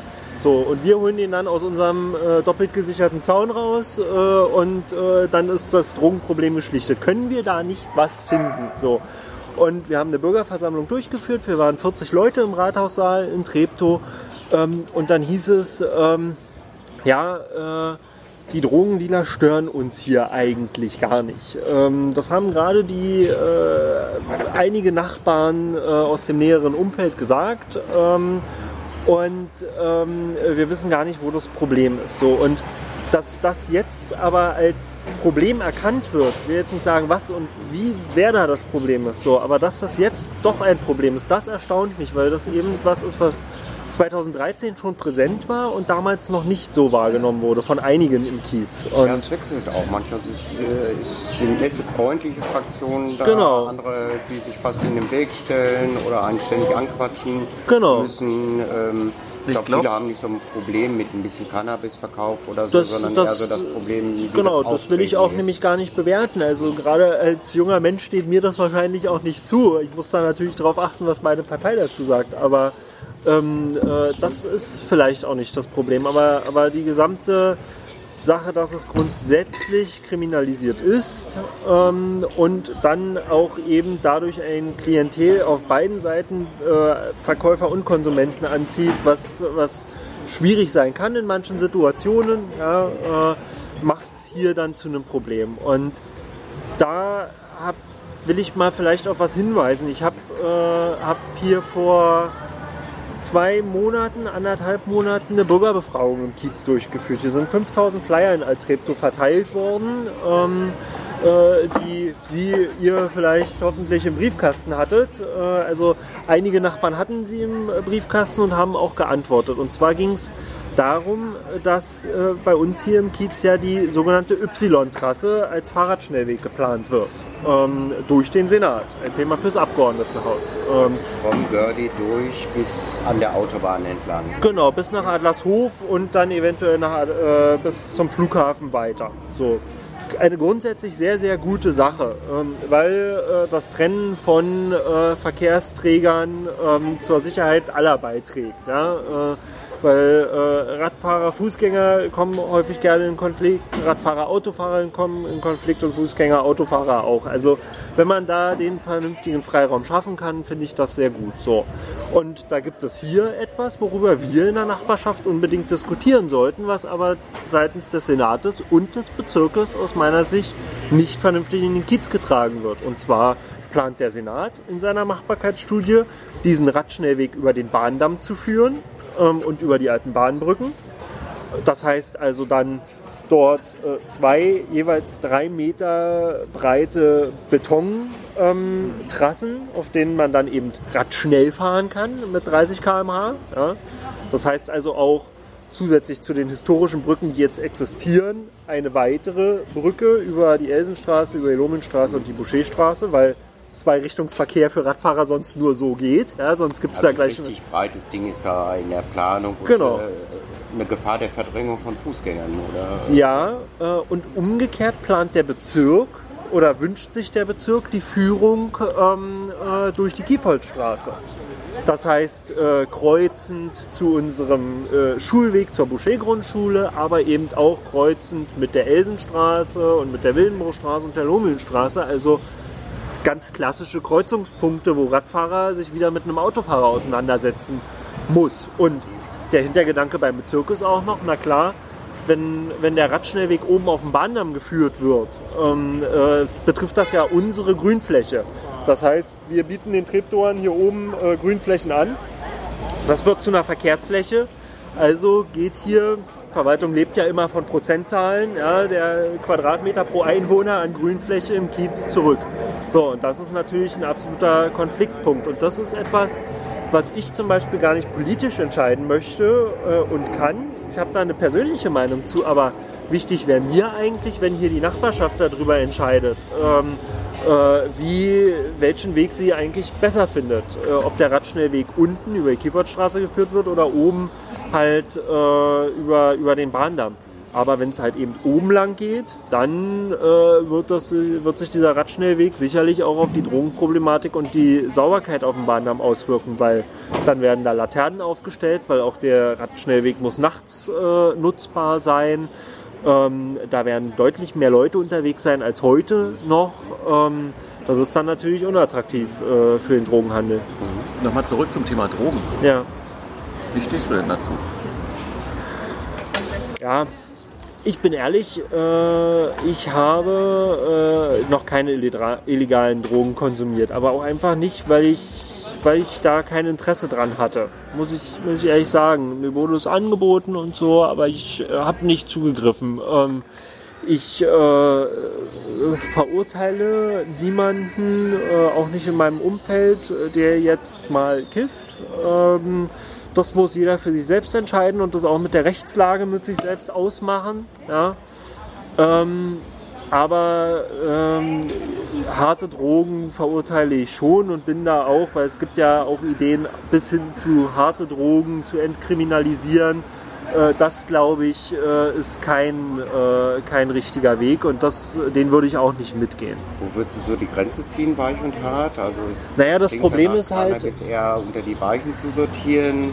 Ecstasy, MDNA nehmen die Menschen, Kokain. Man könnte jetzt wahrscheinlich 50 Begriffe aufzählen oder so, Mhm. aber also eine sehr harte Droge trinken wir heute hier nicht, aber gibt es hier auch. Alkohol Ja. in jeder Ecke, aber ähm, Das äh, Echo ist eben das Beispiel, was man eben auf Cannabis ähm, äh, projizieren kann. Ja? Trotz des Verbots ähm, äh, von Cannabis konsumieren eine Vielzahl an Menschen. Ähm, ich will mich nicht angreifbar machen, indem ich jetzt eine Prozentzahl sage, ich habe was im Kopf, äh, aber die Statistik kenne ich eben nicht auswendig. Ähm, aber eine große Minderheit äh, konsumiert Cannabis und da ist dann irgendwann der Kipp, die Frage nach dem Kipppunkt. Ja, ähm, kann ich äh, mit, einer, einer, mit einem Verbot die Ziele erreichen, die wir als Gesellschaft auch bei Alkohol haben, weniger Konsum, auch bei Rauchen weniger Konsum. Das sind ja gesellschaftliche Ziele, die, die ja auch gesellschaftliche Kosten reduzieren, wenn man es mal so denkt, fürs Gesundheitssystem. Ja? Kann ich die mit einem Verbot bei Cannabis, was ich als weiche Droge verstehe, weil die Auswirkungen, also Alkohol hat auch schwere Auswirkungen, um es mal so zu sagen. Ja? Und äh, darunter, täglich im Kiez sehen, ja. genau, ähm, deswegen verstehe ich dann Cannabis an der Stelle mal äh, als weiche Droge.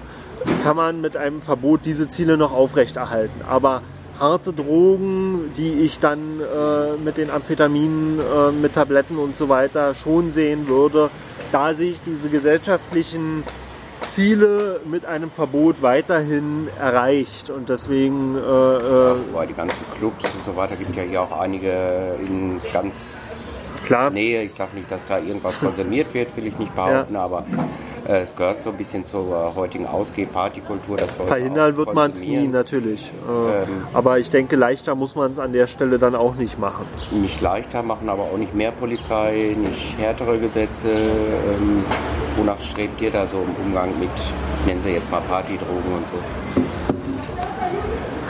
Ich, also ehrlich gesagt, ich ich, das ist ein sehr persönliches Thema. Ne? Das muss jeder für sich selbst finden. Ich bin, gehe auch in Clubs äh, äh, vor Corona mehr als jetzt logischerweise. Ähm, und äh, ich habe auch immer mit den äh, mir legal zugänglichen Drogen Spaß haben können im Club. Ja? Und natürlich äh, auf einer Clubtoilette wird dir dann mal was angeboten. Ähm, und ich finde, man kann da Nein sagen. So.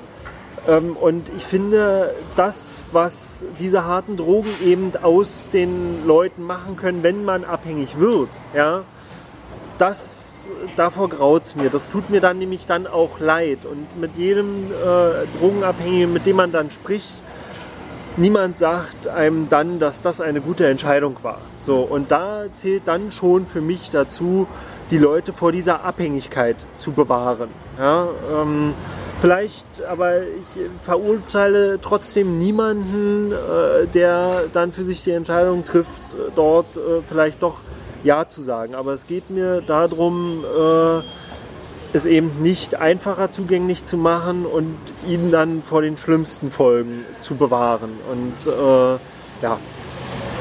Angesprochen hast du auch schon hier insgesamt um Wahrnahmen so Bürgerbeteiligung. Ich denke, äh, früher zumindest Parteien, die lange große Mehrheiten hatten, haben das gar nicht gern gesehen. Ähm, da siehst du dich und die heutige CDU-Fraktion anders aufgestellt. Also so dieser Wunsch, ähm, sonst hätte ja nicht selber mit einer Umfrage gemacht, dass mehr vor Ort gefragt wird und vor Ort mit den Leuten gesprochen wird. Was sind eure Probleme? Ach, die sind zum Beispiel gar nicht die Dealer, hat vielleicht auch den einen oder anderen überrascht, ähm, der an der Versammlung teilgenommen hat. Ähm, ist ein Thema, was du dir so auf den Fahnen schreibst, Bürgerbeteiligung, Umfragen, naja, Mitbestimmung? Klar, also wer bin ich denn zu meinen, dass meine Meinung äh, der Weisheit letzter Schluss ist? Also ich bin dann gewählter Volksvertreter. Ja? Ich habe einen Auftrag, äh, Positionen zu vertreten. Die sind natürlich durch, durch meine eigenen Interessen ein Stück weit vorgeprägt, aber äh, dann oder an, an dem Wertekonzept orientiert, was ich äh, vorhin schon erwähnt habe. Aber ähm, ich bin ja nicht derjenige, der jetzt äh, äh, meint, äh, wenn wir jetzt hier darüber diskutieren, ob in der Boucherstraße Quer- oder Längsparken erlaubt werden soll, ja, das zu einem Politikum zu machen. Das ist etwas, äh, wo ich schon meine, dass die Schwarmintelligenz äh, mal gefragt werden könnte. Ähm, Klar äh, gibt es dann immer eine Mehrheits- und eine Minderheitsposition, aber das ist Teil einer Demokratie. So. Und ähm, auch äh, ich bin dann irgendwann vielleicht mal mit meiner Position in der Minderheit. Ähm, das ist dann so, aber da, wo ich meine, dass das eigentlich keine politische Entscheidung ist, sondern dass da eigentlich nur die Politiker Mittel zum Zweck sind, um Verwaltungshandeln umzusetzen, anzuregen und eine Veränderung anzustreben, gerade bei solch lokalen Themen. Äh, da kann man schon mal auf die Schwarmintelligenz zurückgreifen, meiner Meinung nach. Die Schwarmintelligenz hat ja auch gesprochen. Gestern wurden die Unterschriften abgegeben für Deutsche Wohnen enteignen. Ähm, eine große Angst hier im Kiez ist auch die Angst vor Verdrängung, vor zu hohen Mieten. Ja. Was ist denn da dein. Ja, spannend, weil du da die Schwarmintelligenz gleich ansprichst. Äh, eine repräsentative Umfrage äh, hat genauso vor zwei Wochen ähm, äh, mitgegeben, äh, dass äh, eine Mehrheit der Berlinerinnen und Berliner äh, gegen Stand jetzt, immer wie so wie Sonntagsfragen funktionieren, ähm, äh, Stand jetzt gegen die Enteignung von ähm, äh, großen Wohnungsbaugesellschaften ist. Ähm, so, das, das ist erstmal ein Ergebnis der Schwarmintelligenz äh, an der Stelle. Sie eignen für dich noch ein rotes Tuch ähm, als Christdemokrat, äh, nicht unbedingt äh, ja als Mitglied der, bei den Christdemokraten oder. Ähm also da, da kommen wir mal, äh, weil du Christdemokraten ansprichst, kommen wir mal aufs Wertekonzept zurück. Ähm, Eigentum verpflichtet. Ist dann da erstmal der erste Grundsatz, der dahinter steht für mich. So. Zweitens steht im Grundgesetz die Möglichkeit der Enteignung drin. So. Und äh, dieser Bundesrepublik wendet dieses Instrument bei großen Infrastrukturprojekten. Autobahnbau zum Beispiel hier direkt in den Kiez. Genau, wendet das an. So, das ist also kein, kein keine Ding der Unmöglichkeit, so im Grundsätzlichen. Und jetzt dann zur konkreten politischen Frage. Ähm, wenn die großen Wohnungsbaugesellschaften enteignet würden, würde das, und das ist der Streitpunkt, unser Wohnungsproblem lösen. Und da sage ich, denke ich, ja, aber ich lasse mich gerne dann vom Gegenteil irgendwann überzeugen, aber das ist eben meine politische Meinung an der Stelle, ähm, dass das keine einzige Wohnung mehr schafft. Ähm, und dass auch die hohen Mieten dadurch bedingt sind, dass wir einen enormen Zuzug in Berlin haben. Treptow-Köpenick ist der zweitstärksten wachsende Bezirk. Und wenn, die, wenn das Projekt so umgesetzt werden würde, ich weiß, ich habe mich auch mit Vertretern äh, von Mietenenteignung und Co., äh, Quatsch, äh, von Deutsche Wohnen enteignen und Co. auseinandergesetzt. Ähm, die Kosten sind, wenn man das Grundgesetz anwendet, äh, ja so, dass man sie zum Verkehrswert enteignen müsste, zum Marktwert. So, das sind 37 Milliarden Euro, die das Land Berlin aufbringen müsste.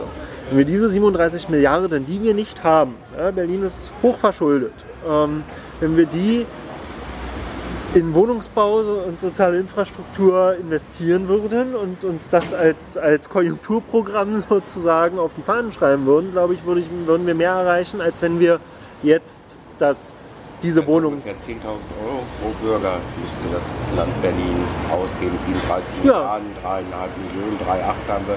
Ungefähr 10.000 pro Bürger. Ne? Genau, genau. Das ist eine ganz einfache Rechnung. Äh, Ich glaube, äh, wenn man das jetzt mal volkswirtschaftlich jeder an sich selbst spiegelt, die 10.000 Euro hätte nicht jeder sofort in der Tasche, äh, um auch nicht, um da seine Wohnung mitzukaufen.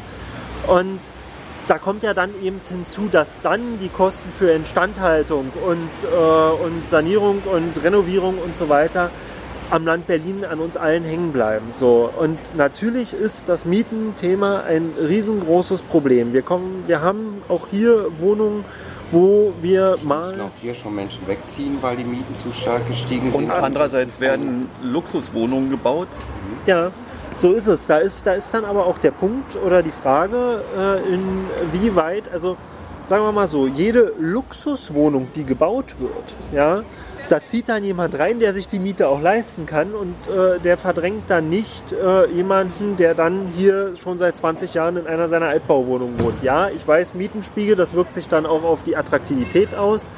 Das ist dann ähm, ein, ein, ein Begleitpunkt, den man aber eben auch durch sozialen Wohnungsbau ähm, und, und so eine Maßgaben wie eine Mietpreisbremse oder eben auch eine Milieuschutzsatzung, eine Er- Erhaltungssatzung ein Stück weit mitregulieren kann. Aber das, das ist eine plaka- plakative Forderung, äh, die ich glaube nicht das Problem löst. Und da ist wieder da das vielleicht so Grundprinzip. Stück, wo die äh, Lösung stecken könnte. äh, ja, äh, wieder, wieder das Wertekonzept, soziale Marktwirtschaft, Angebot und Nachfrage und der Staat greift da steuernd ein, wo es, wo es notwendig wird. Und in der Mietenproblematik sehen wir, dass es notwendig wird.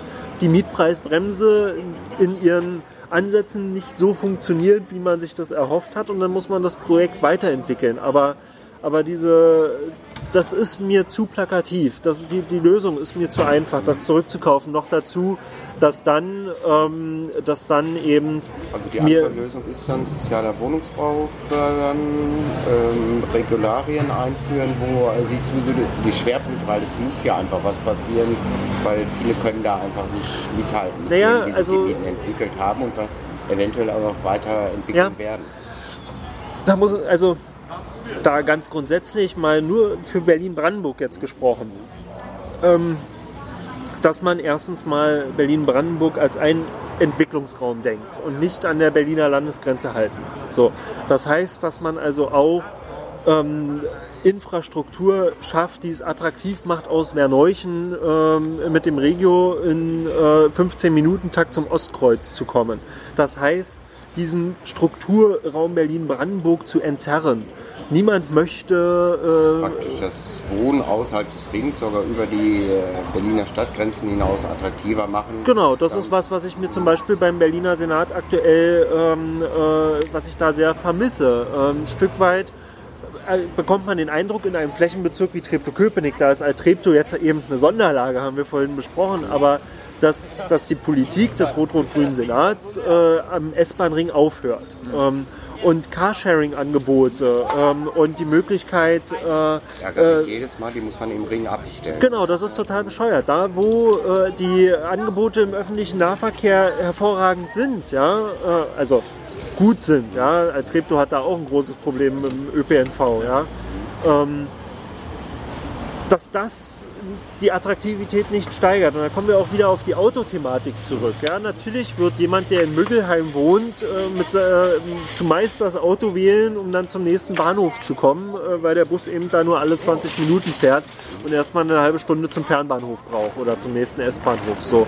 Und das muss man ganzheitlich denken. Und ja, ähm, natürlich haben äh, die, hat die Nachbarschaft einen Anspruch darauf, ähm, hier wohnen zu bleiben ähm, und, und auch hier Heimatgefühl zu entwickeln, Lokalpatriotismus. Aber da muss man auch sagen, ähm, wie gesagt, meine Eltern äh, oder wir sind hier als Familie groß geworden. Meine Eltern sind 98 hergezogen aus dem Prenzlauer Berg und haben davor hier gelebt die, die in den 90ern hier gelebt haben, davon wohnt nur noch ein Bruchteil ähm, hier im Kiez. Äh, und wir reden mittlerweile in puncto Gentrifizierung darüber, dass die Leute, die Ende der 2000er, Anfang der 2010er kamen, jetzt nicht verdrängt werden, weil das halt eben natürlich ein Kiez geworden ist, äh, der äh, mit seinen Freiflächen und seinen individuellen Ecken für Künstlerinnen und Künstler, Ateliers interessant geworden ist und das dann eben auch wiederum interessanter für zahlungskräftigeres Publikum geworden ist. Das muss man auch sagen. Mhm. Und Kreuzköln ist mittlerweile eben leider auch so teuer, dass es sich äh, bis nach Altreptow erstreckt. Genau. Auf den Kopf gestellt. Also so. Lanto auf den Kopf gestellt ist Altreptow noch nicht. Ja. Was stellt uns auf den Kopf hier in Altreptow von der Zukunftswerkstatt? Wir haben zum Beispiel auch noch die Angst der Künstler und Künstlerinnen ja. im, in der alten Schule, Boucherstraße. Ich, ich finde das total schön, dass ihr das Thema ansprecht, weil äh, schaut gerne mal in den BVV-Drucksachen also äh, nach. Ähm, die Anfrage, die das diesen Prozess erst ins Rollen gebracht hat, habe ich 2019 ähm, ins äh, BVV, ins Bezirksparlament eingebracht. Äh, mit 14 Fragen habe ich das Bezirksamt gefragt, was es denn jetzt eigentlich mit den äh, Denkmalschutzmitteln machen möchte, die einige politische Akteure hier organisiert haben von anderen Parteien. Ähm, und äh, das für sich äh, als positiv ähm, äh, verbucht haben, was auch grundsätzlich gut ist, weil dieses Gebäude erstens äh, architektonisch äh, sehr interessant ist, die alte Gemeindeschule Treptow Zweitens es sich in einem katastrophalen Zustand befindet. Aber drittens ähm, diese Denkmalschutzmittel äh, eben völlig ohne Beteiligung der aktuellen Nutzerinnen und Nutzer eingefordert worden sind äh, und auch in, äh, in die Planung äh, an das Bezirksamt übergeben worden sind. Und da sage ich mir eben wieder, das ist wieder mal ein klassischer Kommunikationsfehler von Bezirk und Politik, auch von lokalen Akteuren an der Stelle, weil Erst dann, äh, wenn es brenzlig wird, ähm, äh, muss ich als derjenige, der die Kohle nicht organisiert hat, äh, mal nachfragen, was wollt ihr denn eigentlich damit machen, liebe Bezirksverwaltung? Ähm, äh, und dann wird damit geteilt, ja, das Bezirksamt möchte diese Gemeindeschule gerne, diese alte Gemeindeschule gerne äh, für Verwaltungsteile nutzen ähm, und die Idee, da jetzt ein Bürgerhaus draus zu entwickeln, ist ja dann auch erst in der zweiten Stufe entstanden, als sich dann nämlich Widerstand geregt hat. Aber eine Lösung für die Künstlerinnen und Künstler im Atelierhaus, äh, die da eben schon sehr lange wirken, ist damit immer noch nicht gefunden. Das ist, und das finde ich so ein bisschen, ja. Äh, aber hättest ich du eine Idee, wie da eine Lösung wäre? Also der Plan ist ja, soweit wir das mhm. jetzt rausgehört haben, Dass in den so anderen. drei Jahre saniert wird. Genau, die Leute dann zwei Jahre ausziehen in der Zeit und danach ist nicht klar, wer dann da wieder einziehen darf. Auch nicht zu welchen Mieten, Und zu welchen Konditionen, Bedingungen. genau. Ja, also ähm, ich habe die Anfrage selber jetzt nicht auswendig gelernt, aber ähm, da sollen Teile des Amtes für Weiterbildung und Kultur mit rein. Ähm, äh, die, da soll dieses Bürgerhauskonzept umgesetzt werden. Ähm, das bedeutet für mich, dass da nur ein Bruchteil der Nutzerinnen und Nutzer, die jetzt da drin sind, äh, es weiterhin äh, nutzen können. So. Und und äh, eine Lösung müsste für mich sein, weil Künstlerinnen und Künstlern Raum zu schaffen in diesem Bezirk ist ja nicht nur ein Problem in Altreptow. Wir hatten es gerade in Baumschulenweg äh, vor zwei Jahren das Thema, dass da ein Investor äh, sein Eigentum instand gesetzt hat und da auch, äh, ich glaube, 20 Künstlerinnen und Künstler davor standen. Vom Tacheles ausgehende, diese Geschichte. Ja, ich weiß nicht, Ja. ich kann dir sagen, in welcher Straße es genau. ist, genau. Ähm, immer, ich versuche mir mal die Namen dann zu merken, aber äh, da bin ich nicht so gut drin. Ähm, aber dass man ähm, eigene Atelierräume be- bezirkliche schafft. Also warum reden wir denn nicht darüber? Wir haben ein Problem mit mangelnden Schulplätzen in Treptow-Köpenick. Ich verstehe schon nicht, warum wir als Bezirk ja, unsere, das alte Ernst-Friedrich-Gymnasium, jetzige Röntgenschule nach Neukölln weggegeben haben. So, das ist gut und richtig. Die Schülerinnen und Schüler müssen irgendwo untergebracht werden. Aber wir haben als Treptow-Köpenick selber ein Schulplatzproblem. Genau, so, gerade auch als Treptow. Ähm, und wir haben zwischen Gemeindeschule ähm, und äh, der Wohnbebauung eine, eine große Lücke, die jetzt als Zuwägung genutzt wird äh, für den Schulhof ähm, äh, der Röntgenoberschule. Und so. als Jetzt praktisch von der Boucherstraße aus gesehen, dieser. Genau, dieser Zugang Durchbruch, neben also als Kriegslücke, genau, diese Kriegslücke, die da äh, ist, äh, genau, wo der Nachbarschaftsgarten ist, was ja auch gut ist. Ähm, Sprach der Gärtner. Ja, absolut, äh, völlig richtig. Ähm, so, ähm, da sage ich, das ist ein, eine landeseigene Fläche. So, wir sehen überall Lückenschlüsse in dieser Stadt durch Private.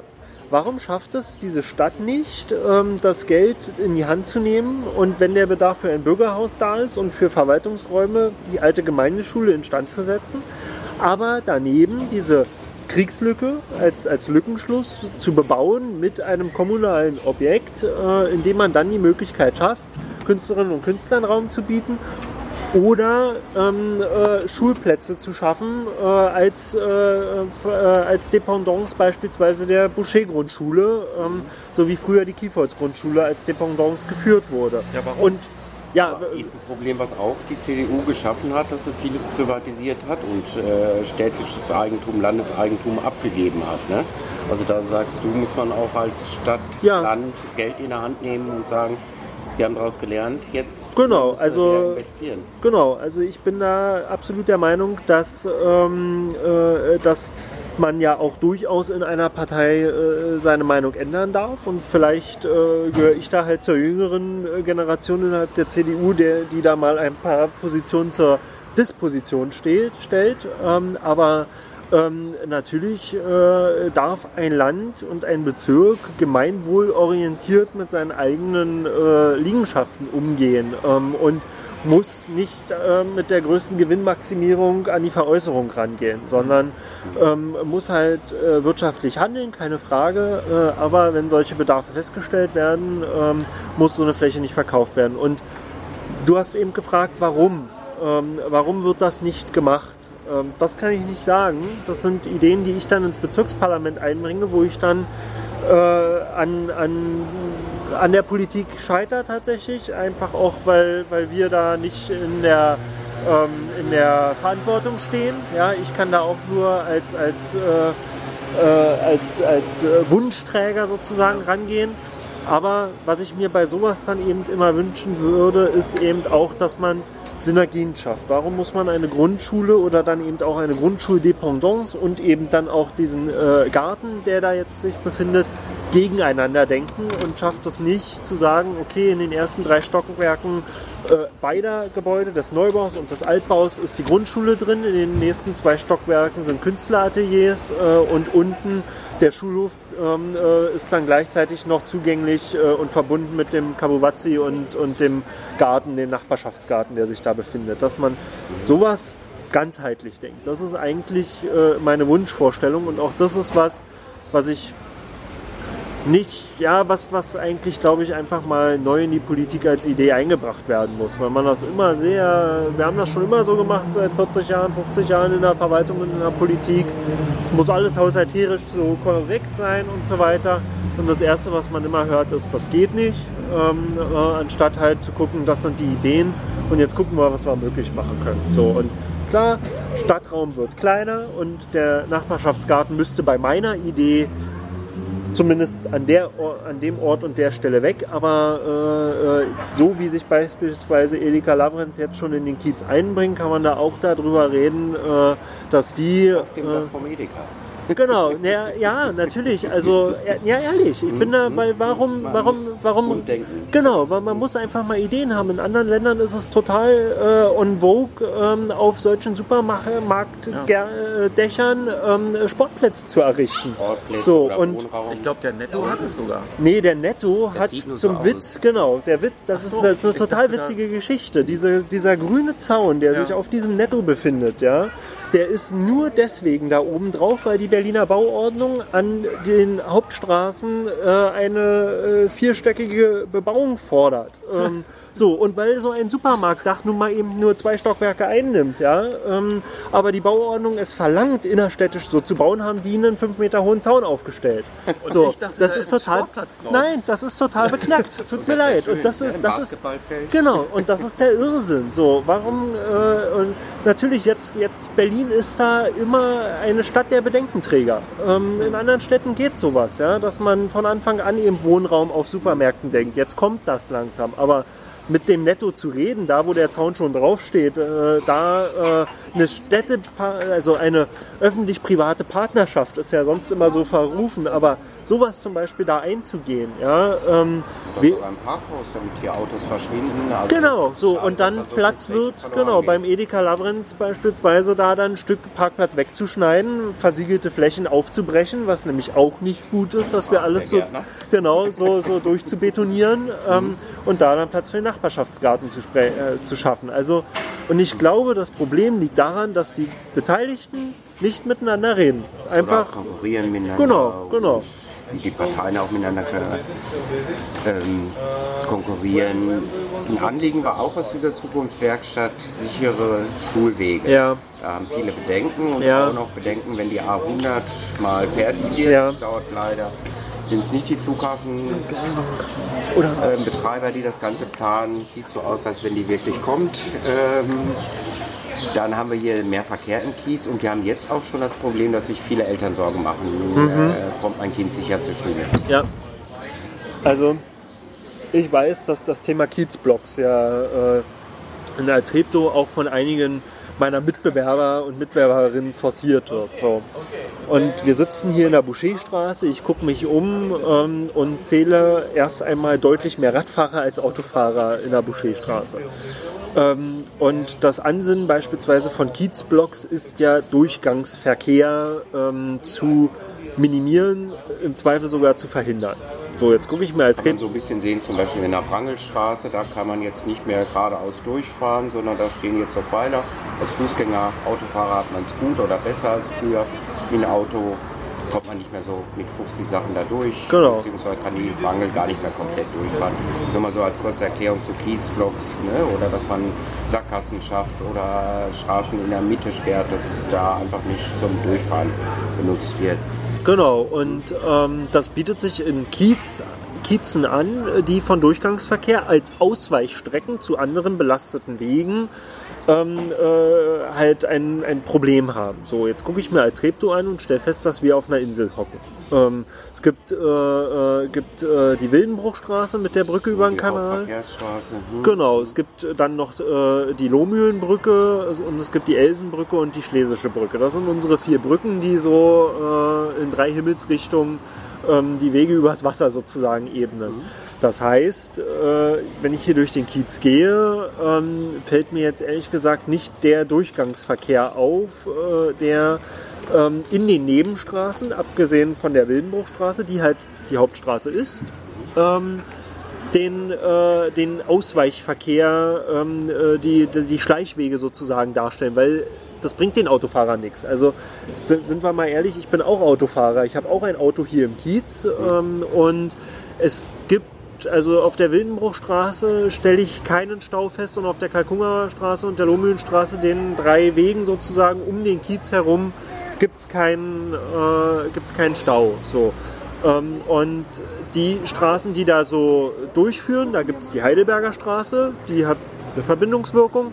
Da preschen schon manche Autofahrer hochhektisch durch, weil sie da an Aldi Rewe hinten nicht vorbeikommen und nutzen dann so die Nebenstraßen oder die Boucher auch mancher, wenn sich alles schaut an der Elsenstraße. Genau, da haben wir, genau, die Boucherstraße ist der eine Punkt, äh, wo ich sage ja, weil sie ist halt, da haben wir halt als Zwangspunkt sozusagen den Bahndamm. Wir haben auch da nur zwei Durchwegungen, die Boucherstraße und, und die Elsenstraße. So, anders kommt man hier nicht raus aus dem Kiez. So, und klar, wenn auf der Elsenstraße Stau ist, ähm, dann äh, versuchen die Leute durch die Boucherstraße durchzukommen. Und da hat das Bezirksamt jetzt äh, äh, diese, ähm, diese Bodenschwellen eingefügt, so wie wir es hier auch äh, im hinteren Abschnitt der Boucherstraße haben. Ähm, da sind jetzt auch die Geschwindigkeitsanzeiger äh, aufgestellt worden und letztens haben wir in der BVV darüber diskutiert, ähm, ob an der Kreuzung Jordanstraße, Ecke Boucherstraße ein ähm, Fußgängerüberweg, äh, ein Zebrastreifen hinkommt. So. Ähm, das war tatsächlich nicht mein Ausschuss, ähm, sondern es nur, äh, habe das nur in der BVV dann direkt mitbekommen.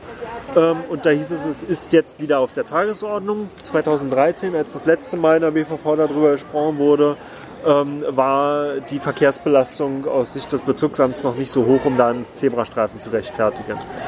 Mein Punkt ist äh, viel mehr, dass wenn wir jetzt die Autobahn bekommen und das wird sich aus meiner Sicht nicht mehr verhindern lassen. Also seien wir mal ehrlich, ich war 2000, ich weiß gar nicht wann war das Planfeststellungsverfahren, 2012, 2011, 12 so, habe ich jetzt nicht mehr genau im Kopf. Äh, war ich, äh, war ich mit meinen Eltern im Rathaus und habe geguckt, äh, äh, wie ich da eine Einwendung schreiben kann. Ähm, das heißt, auch als CDUler muss man nicht zwangsläufig für den Autobahnbau sein. Ja? Aber die Autobahn kommt jetzt äh, und es werden 500 Millionen Euro verbuddelt und ähm, sie hat insofern einen Verkehrswert, wenn man es ernsthaft denkt ja? und auch da mal politische Versprechen einhält. Ähm, Verkehr zu bündeln. Auf meiner Facebook-Seite kann man das sehen. Ich habe vor kurzem ein Foto von der Kreuzung Elsenstraße, Kiefertstraße gemacht. Einer der schlimmsten Kreuzungen hier im Kiez. Ja. Da waren nur LKWs aus der Kiefertstraße, die nach rechts in die Elsenstraße abgebogen sind. Äh, mindestens zehn LKWs hintereinander. Das ist der klassische Wirtschaftsverkehr, der auf eine Autobahn verlagert gehört. Ja. So.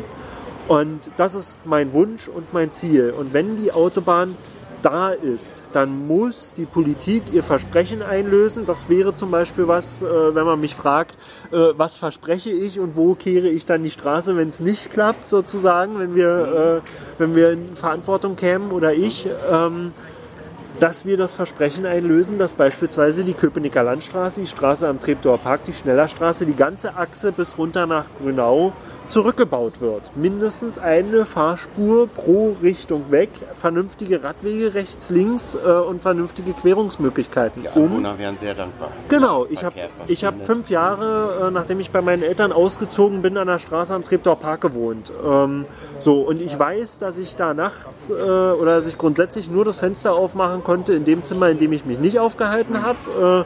Äh, und nachts äh, konnte ich äh, den Linienbus hören, der dann vom Parkcenter kommt Richtung sowjetisches Ehrenmal jeden Gully mitgenommen hat und die, der 12-Tonner, wenn die Achsen da in den Gully hauen, da, das, ist, das ist besser als jeder Techno-Beat, ähm, äh, um dich da nachts wach zu halten. So. Und das ist, das ist die Verpflichtung, andere Verkehrsstrecken für den Wirtschaftsverkehr, den es in einer dreieinhalb Millionen bis vier Millionen Großstadt nun mal gibt, mhm. ja, unattraktiv zu gestalten und dann auch mit einem LKW-Durchfahrtsverbot zu belegen, dann äh, auch Tempo 30 äh, Strecken Blitzer. festzulegen, Blitzer, ähm, ja, vernünftige Radwege.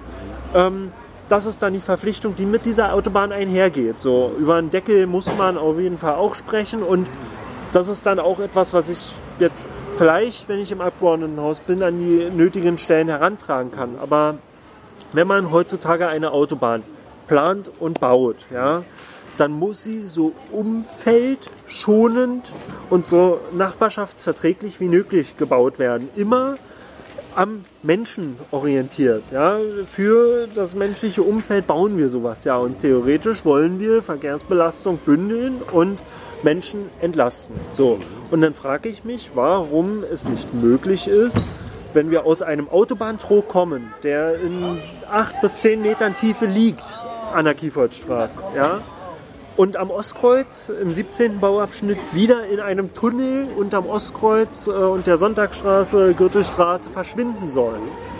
Warum können wir dann nicht das zusätzliche Geld in die Hand nehmen und sagen, wir tauchen, bleiben unterirdisch und gehen auch in einem Tunnel unter der äh, Spree hindurch äh, und Natürlich alles auch eine Kostenfrage. ne? Absolut. Und jetzt schon die teuerste Autobahn Deutschlands und 150.000 Genau.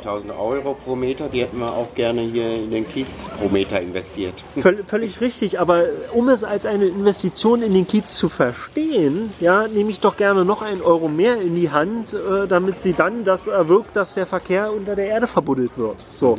Und ähm, wenn wir 9 Milliarden für die Lufthansa haben, dann haben wir auch eine Milliarde mehr, äh, um diese Autobahn äh, unterirdisch zu führen.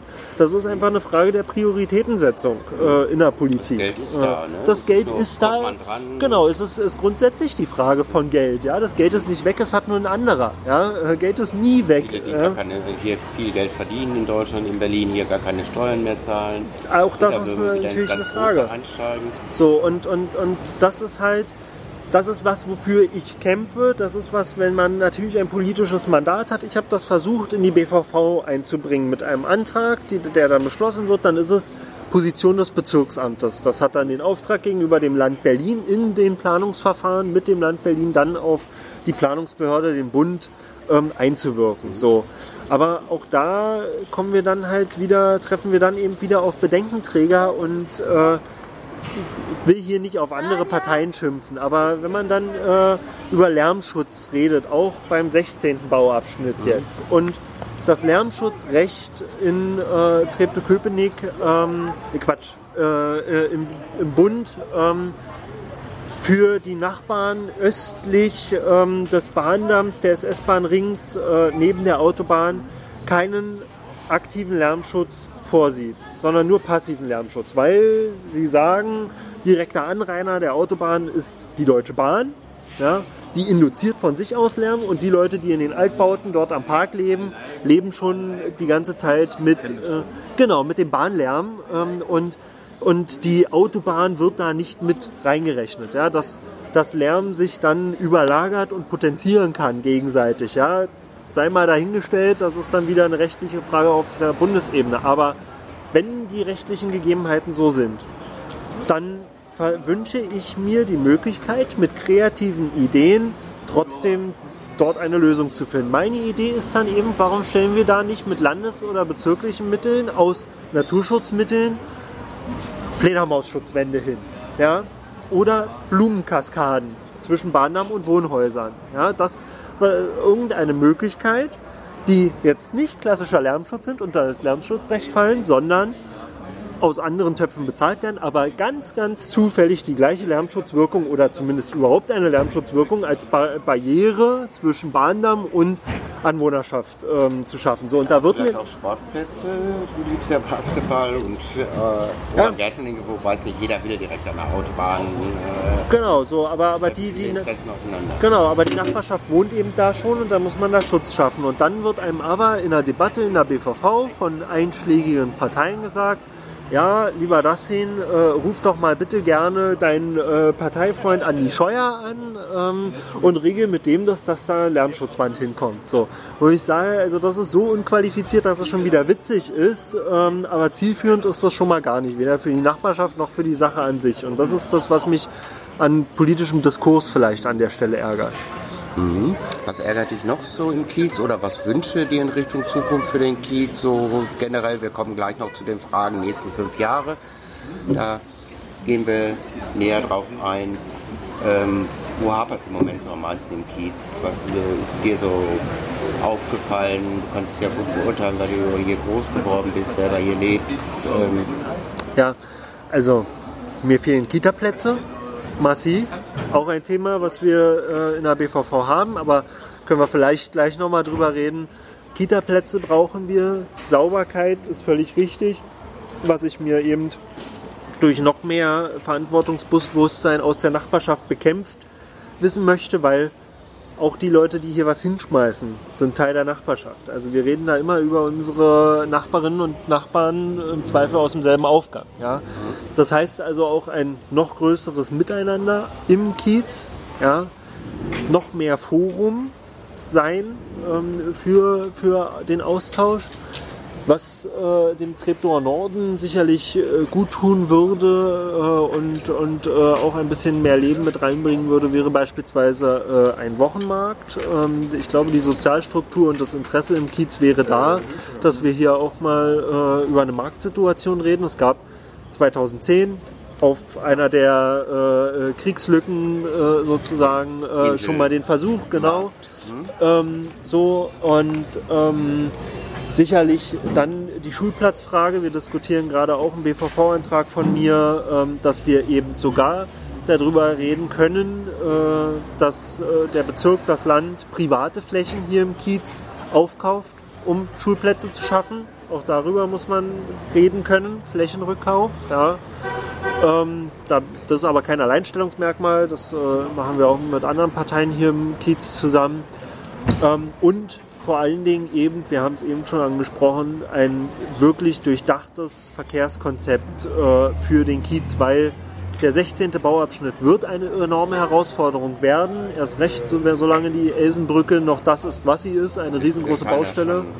Reingemacht haben, ne? Genau, genau. Ähm, äh, ob das jetzt Berechnung war oder, oder Zufall, aber ähm, das da und auch das ärgert mich, wenn halt, wenn Verantwortungsträger, da sage ich es jetzt mal, der zuständige Staatssekretär aus der Verkehrsverwaltung hier vor einem Jahr, anderthalb Jahren im Kiez war und ein Verkehrskonzept versprochen hat ähm, und von einer Partei gestellt wird, die eigentlich gerade solche Verkehrsprobleme lösen möchte, einfach keine Lösung anbietet und das Thema ist nicht neu und einfach auch bei all diesen Themen mal seiner Zeit im politischen Handeln voraus zu sein. Ja, das ist nichts, was, wovon man sich jedes Mal überraschen lassen muss und wo man auch immer erst sozusagen die Barrikaden bauen lassen muss durch die Nachbarschaft, äh, um dass sich Politik bewegt. Ja. Ein bisschen Mangel haben wir vielleicht auch an Beratungsstellen. Ich arbeite so im Sozialtherapeutischen, fällt mir immer auf, dass es hier doch toll gibt, dass äh, Menschen sich engagieren in Richtung Miete oder eine Konfliktsprechstunde gab es mal und so weiter. Da wünsche ich mir auch ein bisschen so professionellere Strukturen, wie insgesamt auch alte Menschen sehe ich hier wenig so an Angeboten. Kann ich, wenn ich mal ganz alt werde, hier kieznah bleiben und so weiter, ist eine Lücke. Ja. Und auch äh, für die Generation dazwischen, also Erwachsenenspielplätze wie Urwaldgärten, irgendwie Basketballfelder und so weiter, ist mit Sicherheit auch ein Thema, dass es auch kostenlose oder günstige Angebote geben muss, im Kiez Kultur, äh, Spaß, Spiel zu betreiben.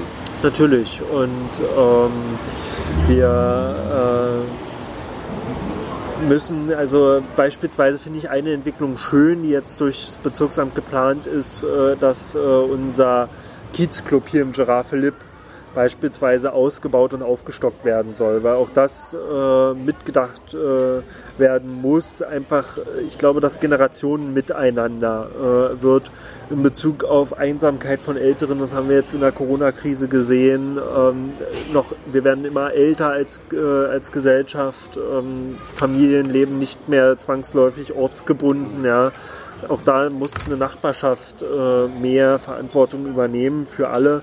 Man sagt immer, die Erziehung eines Kindes, äh, dafür brauchst du ein ganzes Dorf. Ich glaube, äh, wenn es dann um die Betreuung der Älteren äh, in, der Nachbarschaft geht und die Kinder beispielsweise dann in Stuttgart oder sonst wo leben, äh, weil das äh, Job hergibt, dann muss da auch mehr die Nachbarschaft äh, mit eintreten für und äh, völlig richtig. Ähm ja, ja, viele finde ich die Nutzung auch ein bisschen schade. Also ich will nicht Kinder oder Jugendliche verdrängen, aber es wäre ideal, um da häufiger Erwachsenen-Theater, Kultur also, zu haben, mal ein schönes Konzert zu haben oder auch mal eine, äh, ich rede nicht von einer großen Disco, ja. äh, finde ich, haben wir genug äh, im Umkreis, die mhm. auch nicht unbedingt so im Wohngebiet haben, aber dass da mal Konzerte sind und mal eine Party ist oder und so ein Kiezquiz. Ja, und ja. das Kiezquiz. Ne? Aber da, danke für die Werbung. Ich glaube, da müssen halt auch immer noch, noch mehr äh, Verbindungen, noch mehr Synergien geschaffen werden. Also ich bin zum Beispiel Mitglied des Union Hilfswerks. Ja, ähm, äh, wir sind äh, Träger beispielsweise des Altenheims in der Martin-Hoffmann-Straße. Mhm. So, und ich habe immer versucht, äh, meine Verbindungen äh, damals eben zur Boucher-Grundschule zu nutzen, ähm, äh, um das Altenheim und äh, die Grundschule miteinander zu connecten. Ja, äh, natürlich ist es immer ein bisschen schwierig, äh, äh, Pflegearbeit sozusagen mit ganz kleinen Kindern äh, zu verbinden. Ähm, aber wenn man Fünft- und Sechstklässler beispielsweise nimmt oder auch Siebenklässler hier aus der Röntgenschule, ja, mit dem Figurentheater Grashüpfer das zusammendenkt aus dem Treptower Park und sagt, okay, wir spielen mal ein Theaterstück im Pflegeheim. Ja, das lockert äh, den äh, Umgang oder das lockert den Alltag der Menschen im Pflegeheim auf äh, und bringt da ein bisschen Leben in die Bude, sage ich es mal so, wie es ist.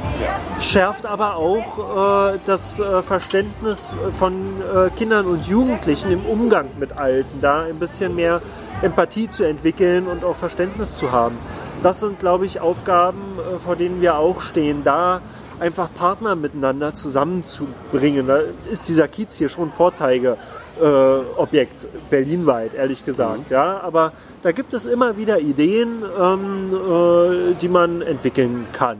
Auf jeden Fall. Okay, Olli, noch was in Richtung Zukunftswerkstatt, sonst würden wir so langsam kommen in den äh, Abschluss, in Anführungsstrichen, also wichtiges Thema noch. Ähm, wir das erstmal so und gehen so auf die nächsten fünf Jahre, ist immer so unsere Schlussfrage. Dann kommt noch eine sehr wichtige, ähm, sozusagen eine Art Wahlversprechen und mhm. sonst machst du das und das. Aber erstmal so unser Standardabschluss auch so, nächsten fünf Jahre, was wünschst du dir so für die große Welt, fürs kleine Berlin, fürs große Altreptow und persönlich für dich? Ich finde ja, find ja äh, die Herangehensweise, das äh, äh, große Altrepte und das kleine Berlin ganz hervorragend. Das äh, spiegelt komplett meinen Lokalpatriotismus wieder. Ja? Also in erster Linie bin ich Treptower, danach Berliner und dann sehen wir mal weiter, was ich dann noch bin, ja? wenn ich im Urlaub irgendwo bin. Fangen wir mit dem ähm, ganz Großen der Welt an. Genau, mit dem ganz Großen der Welt an. Ähm, ja, ich glaube, das Thema äh, Klimaschutz ist äh, ein, ein Thema, was zusammen mit, der, mit äh, dem technologischen Wandel zusammen eine die große Herausforderung sein wird. So. Und ja, das, das war auch, um vielleicht zurückzukommen, warum ich damals nicht in die Grünen eingetreten bin, ähm, so ein Grundsatz, ähm, äh, dass, ich, dass ich nicht viel von äh, Verboten halte. So. Und ich glaube, die Eigenverantwortung ähm, äh, des Menschen steht für mich schon immer noch im Vordergrund. Ähm, und diese Eigenverantwortung aber zu fördern, das heißt äh, mit Umweltbildung äh, weltweit und äh, mehr, noch mehr das Au die Augen zu öffnen ähm, äh, für dieses Thema. Ich glaube, das wird die große Herausforderung sein, wenn ich mir das Plastikproblem äh, in anderen Teilen der Erde anschaue. Ähm, da ist es immer die Frage, wie wir sozusagen äh, als Deutschland auch immer auf andere schauen, inwieweit man auch anderen was vorschreiben kann, inwieweit man sich da vielleicht auch als Nation gegenüber anderen Nationen unbeliebt macht. Da muss man vorsichtig sein. Aber da sage ich mal, mir ein größeren Teamgeist weltweit äh, für diese Herausforderung zu entwickeln. Äh, äh, by the way, an der Stelle sehr gut, dass wir keinen Trump mehr haben. Äh, das ist sozusagen der erste Schritt in Richtung Teamgeist äh, da. Das würde ich mir Wir haben wünschen. nicht Trump, aber wir haben auch mit dem März, glaube ich, jemand gehabt von eurer Partei, der ähm, vorher für BlackRock gearbeitet hat. BlackRock ist so einer der größten Ja. Zusammenschlüsse, also wo Leute, ganz, ganz reiche Menschen zusammen investieren und einen großen Einfluss auf die Welt haben, was Immobilien, was Wirtschaft angeht und so weiter. Man hat ein bisschen Sorge bei der CDU oder vielleicht mancher Wähler, dass sie doch äh, der Wirtschaft sehr nahe steht und dann werden Maskendeals, gab es jetzt auch als Thema, dass dann Menschen Geld verdient haben, indem sie ähm, Masken verdient hat. Hast du irgendwas mit Corona verdient oder hast du Nebeneinkünfte? Ähm, wenn man sich damit beschäftigt, ob man dich äh, wählen sollte. Nebeneinkünfte, die du uns bekannt machen möchtest? Gibt es irgendwas, wo wir sagen würden, hm, passt das zusammen, dass er gleichzeitig sein riesen Aktiendepot hat oder hinter für Gazprom arbeiten darf? Nein. Also, äh, ich habe kein Geld mit Maskendeals äh, verdient äh, und verurteile auch jeden, der aus, äh, aus einer Katastrophe, einer Naturkatastrophe, ähm, da in Ausübung seines Mandates ähm, äh, Profit geschlagen hat. Das ist einfach, das äh, hat nämlich genau eben nichts mit diesem Menschenbild zu tun an der Stelle aus meiner Sicht. Ähm, und das, das ist eigentlich, das ist total verwerflich und nein, das kann ich mit Sicherheit sagen. Und äh, Nebeneinkünfte, also ich gehe äh, brav arbeiten ähm, und kriege da mein Gehalt.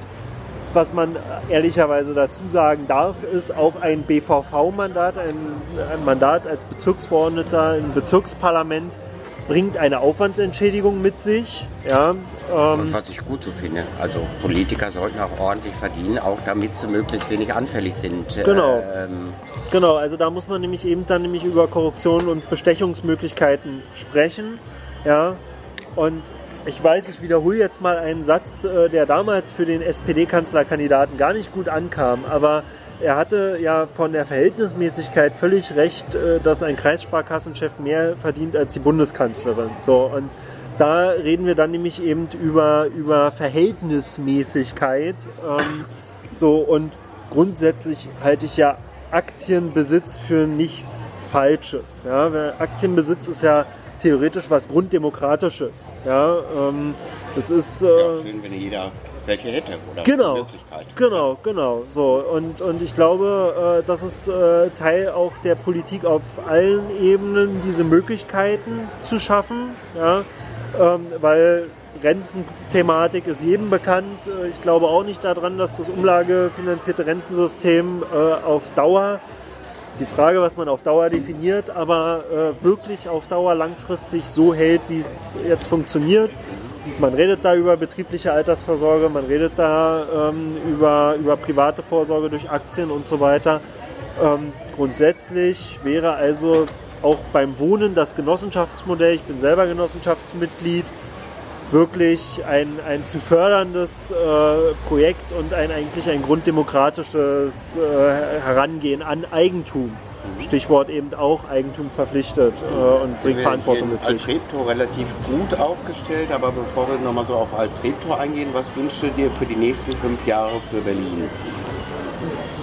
ein Ende des Gegeneinanders, vor allen Dingen, wo es sich kumuliert, äh, ist äh, im Verkehr. Ja? Wo ich mir aber erstens auch von der jetzigen Regierung, das darf mir als Oppositionspolitiker erlaubt sein, sagen darf, ehrlich mehr erwartet habe. Also wer es äh, nicht schafft, äh, ein, oder wer es schafft, einen 60 Kilometer Ausbauplan für die Straßenbahn aufzustellen und davon zum Ende dieser Legislaturperiode nach fünf Jahren nicht einen einzigen Kilometer fertigzustellen und tatsächlich dann im, im Oktober diesen Jahres äh, eine Straßenbahnstrecke in Adlershof zu eröffnen, die CDU und SPD geplant haben, vorher schon, ja.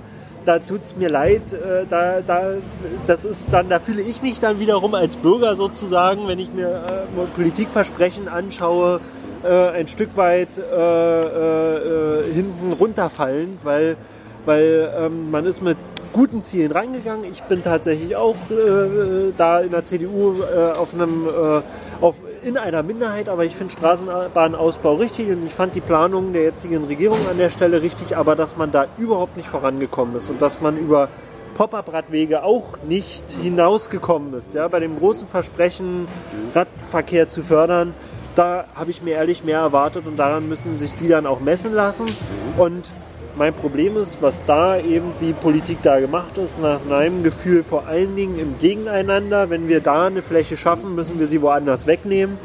Ähm, das gleiche in der Mietenpolitik, auch das Scheitern eines rechtlich schlecht gemachten. Äh, Also du wünschst dir eine guten äh, Mietendeckel, eine gute Mietspiegelregelung, gute Sachen für Berlin, dass wir die Mieten vielleicht sogar ein bisschen runterkriegen oder was ist so Ja, das große Berlin der Haupt Na, der große Verkehr, Wunsch ne? beispielsweise der CDU an der Stelle ist, das Versprechen oder ja, Versprechen ist falsch, aber der Wunsch in einer nächsten Legislatur 300.000 Wohnungen bauen zu können. So, das ist äh, in, einer, in einer Größenordnung eines weiteren Bezirkes.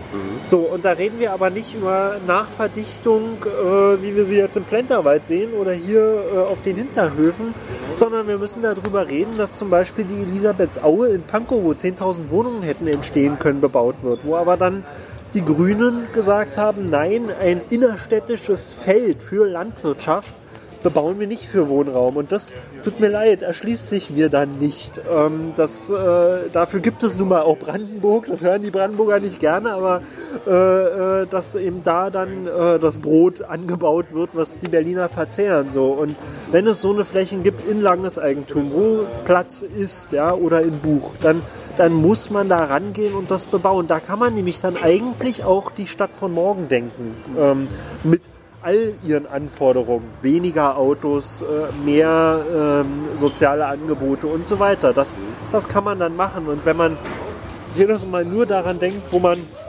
noch mehr Wohnungen in kleinen, schon vorhandenen, eigentlich komplett ausgenutzten Kiezen schafft, belastet man das Umfeld eigentlich mehr. Ja? Und Berlin hat einen Haufen Rieselfelder im Umfeld und auch da muss man eben dann wieder mit Brandenburg reden, im Miteinander. Äh, Brandenburg äh, hält irre viele Flächen jetzt mit der Tesla-Ansiedlung für Wohnraum äh, zur Verfügung, die die dafür auch nach aktuellen Planungen noch gar nicht brauchen. Warum können wir da nicht das gesamtheitlich wachsen sehen? Ja. äh, Das, das, äh, äh, ja, das, so, so schrecklich der Satz ist, aber es können nicht alle hierher kommen, äh, greift auch bei der äh, Mietenpolitik, ja, weil das scheitert eben am Realismus da, wo kein Platz mehr ist, kann auch keiner mehr hinkommen. Das ist leider so. Straßenbahn hast du schon äh, erwähnt, dass es dir zu wenig Fortschritte unter der letzten Regierung gegeben hat, ohne CDU-Beteiligung. Ähm, Straßenbahn war auch ein Thema für Altreptow. Ja. Der eine hat sich gewünscht, der andere macht 1000 Kreuze. Kann man ja jetzt speziell ähm, sa äh, sagen zu einem Christdemokrat 1000 Kreuze, ähm, dass keine ko kommt, weil das Qui Gequietsche und das leer erschlossene hätte auch manche gestört, der ganz gerne seine Insellage hat. Sag mal kurz was, wie du das so siehst mit dem Straßenbahnthema, Verlängerung Schlesisches Tor zum Hermannplatz und dann gehe ich so darauf ein, die nächsten fünf Jahre für Altreptow, was du dir da wünschst. Also ich habe das äh, auch begleitet, des, den Prozess der Verlängerung der M10 von der Warschauer Straße zum Hermannplatz, habe mir die Variantenuntersuchungen angeschaut und rein vom Verkehrswert muss man mal für diese Verbindung sagen, wäre eine Führung überall Treptow ungünstig gewesen. Einfach, äh, weil es auf der Relation die, die Fahrtwege verlängert hätte, unnötig ähm, und äh, dass das eigentlich nicht Ziel und Zweck dieser Verbindung wäre. So. Für Altreptow das Verkehrsproblem ähm, im öffentlichen Nahverkehr. Also da muss man mal sagen, Endlich haben wir einen Bus, auch wenn er oft im Stau steht, der viel häufiger fährt. Genau, genau. So, also ich bin damals äh, mit meiner ersten politischen Initiative zur Politik gekommen, weil ich mir einen 10-Minuten-Takt auf dem 167er gefordert habe, weil ich damals am Eichenhold-Gymnasium nach äh, Treptow nicht mehr in den Bus gekommen bin, weil die Kiddies nicht reingepasst haben. So. Ähm, weil fünf Schulen an der Buslinie liegen, ja, drei Einkaufszentren, ein Krankenhaus und zwei Ärztehäuser. So, das kann ich deswegen vorbeten, weil ich das an jeder Stelle kommuniziert habe. So, wir haben jetzt Gott sei Dank, der 165er fährt jetzt im 10-Minuten-Takt ab Plenterwald. Ähm, und auch der 194er fährt jetzt Gott sei Dank ähm, äh, äh, in, sogar alle fünf Minuten. ja, genau. Und ich freue mich, äh, das ist sogar was, was ich hier ganz neu verkünden kann. Wir werden jetzt tatsächlich in Altreptow zum Dezember sogar eine Metrolinie bekommen. Und zwar wird der jetzige 104er umgewandelt äh, in die Metrobuslinie M43, so wird er dann heißen, ähm, und wird den Streckenverlauf des 104ers bis zum U-Bahnhof Berliner Straße folgen. Die BVG verfolgt damit das Ziel, erstens diesen irrelangen 104er bis nach 102 oder 104? 104er. Fast Der- Durcheinander 104. der 104er ist das, der von Stralau Al- äh, kommt, Stralau, äh, genau. bis nach Neuwestend fährt, also bis äh, nach Charlottenburg, Wimmersdorf. Das ist eine irre lange Strecke, total staubehaftet und so weiter. So, die BVG verfolgt damit das Ziel, ähm, erstens äh, damit den Bus äh, verkehrssicherer im Sinne von, er kommt pünktlicher zu machen, wenn man ihn teilt in der Mitte am U-Bahnhof Berliner Straße und mit dem Metrolinienkonzept natürlich auch attraktiver zu machen, weil dann fährt er nachts, ja, ähm, dann äh, fährt er auch äh, von 6 bis 22 Uhr mindestens im 10-Minuten-Takt und als Bonus für den Kiez kommt noch oben drauf, dass der N94, unser Nachtbus, dann ja nicht mehr durch die Wildenburgstraße fahren muss, weil dann gibt es da die Metrolinie. Der Nachtbus wird künftig auch durch die Kalkungerstraße und die Lohmühlenstraße fahren, sodass dann der Kiez tatsächlich rund um die Uhr eine Nachtbusanbindung hat. Äh, Das ist jetzt das ist beschlossen innerhalb der BVG und wird zum nächsten ähm, äh, Fahrplanwechsel im Dezember umgesetzt. Das ist also ein großer Erfolg. Ähm, muss man mal sagen, abgesehen davon, dass die Busse hier im Stau stehen, weil man dann wieder darüber reden muss, was die Autobahn vielleicht für Möglichkeiten schafft, dass die Busse nicht mehr im Stau stehen. Gibt es auch noch eine Möglichkeit, wie du so stehen, so Fähren auf dem Landwehrkanal oder der Also eine Uraltforderung, wenn wir jetzt mit Geld um uns schmeißen könnten von mir, wäre die alte Wiener Brücke in Verlängerung der Kalkungerstraße rüber zur Wiener Straße wieder aufzubauen. Ähm, für den Fuß-, Rad- und ÖPNV-Verkehr. Auf gar keinen Fall für den motorisierten Individu- Individualverkehr, weil dann würde die Kalkungerstraße zur Durchgangsstraße werden und eine Alternative bieten zur Schlesischen Straße. Ähm, aber ähm, dann könnte man zum Beispiel den M29, die Linie, die durch die O-Straße fährt und zum Hermannplatz fährt und dann durch den Straßenbahnplanung verdrängt wird, weil braucht man nicht beides, Straßenbahn und Metrobus.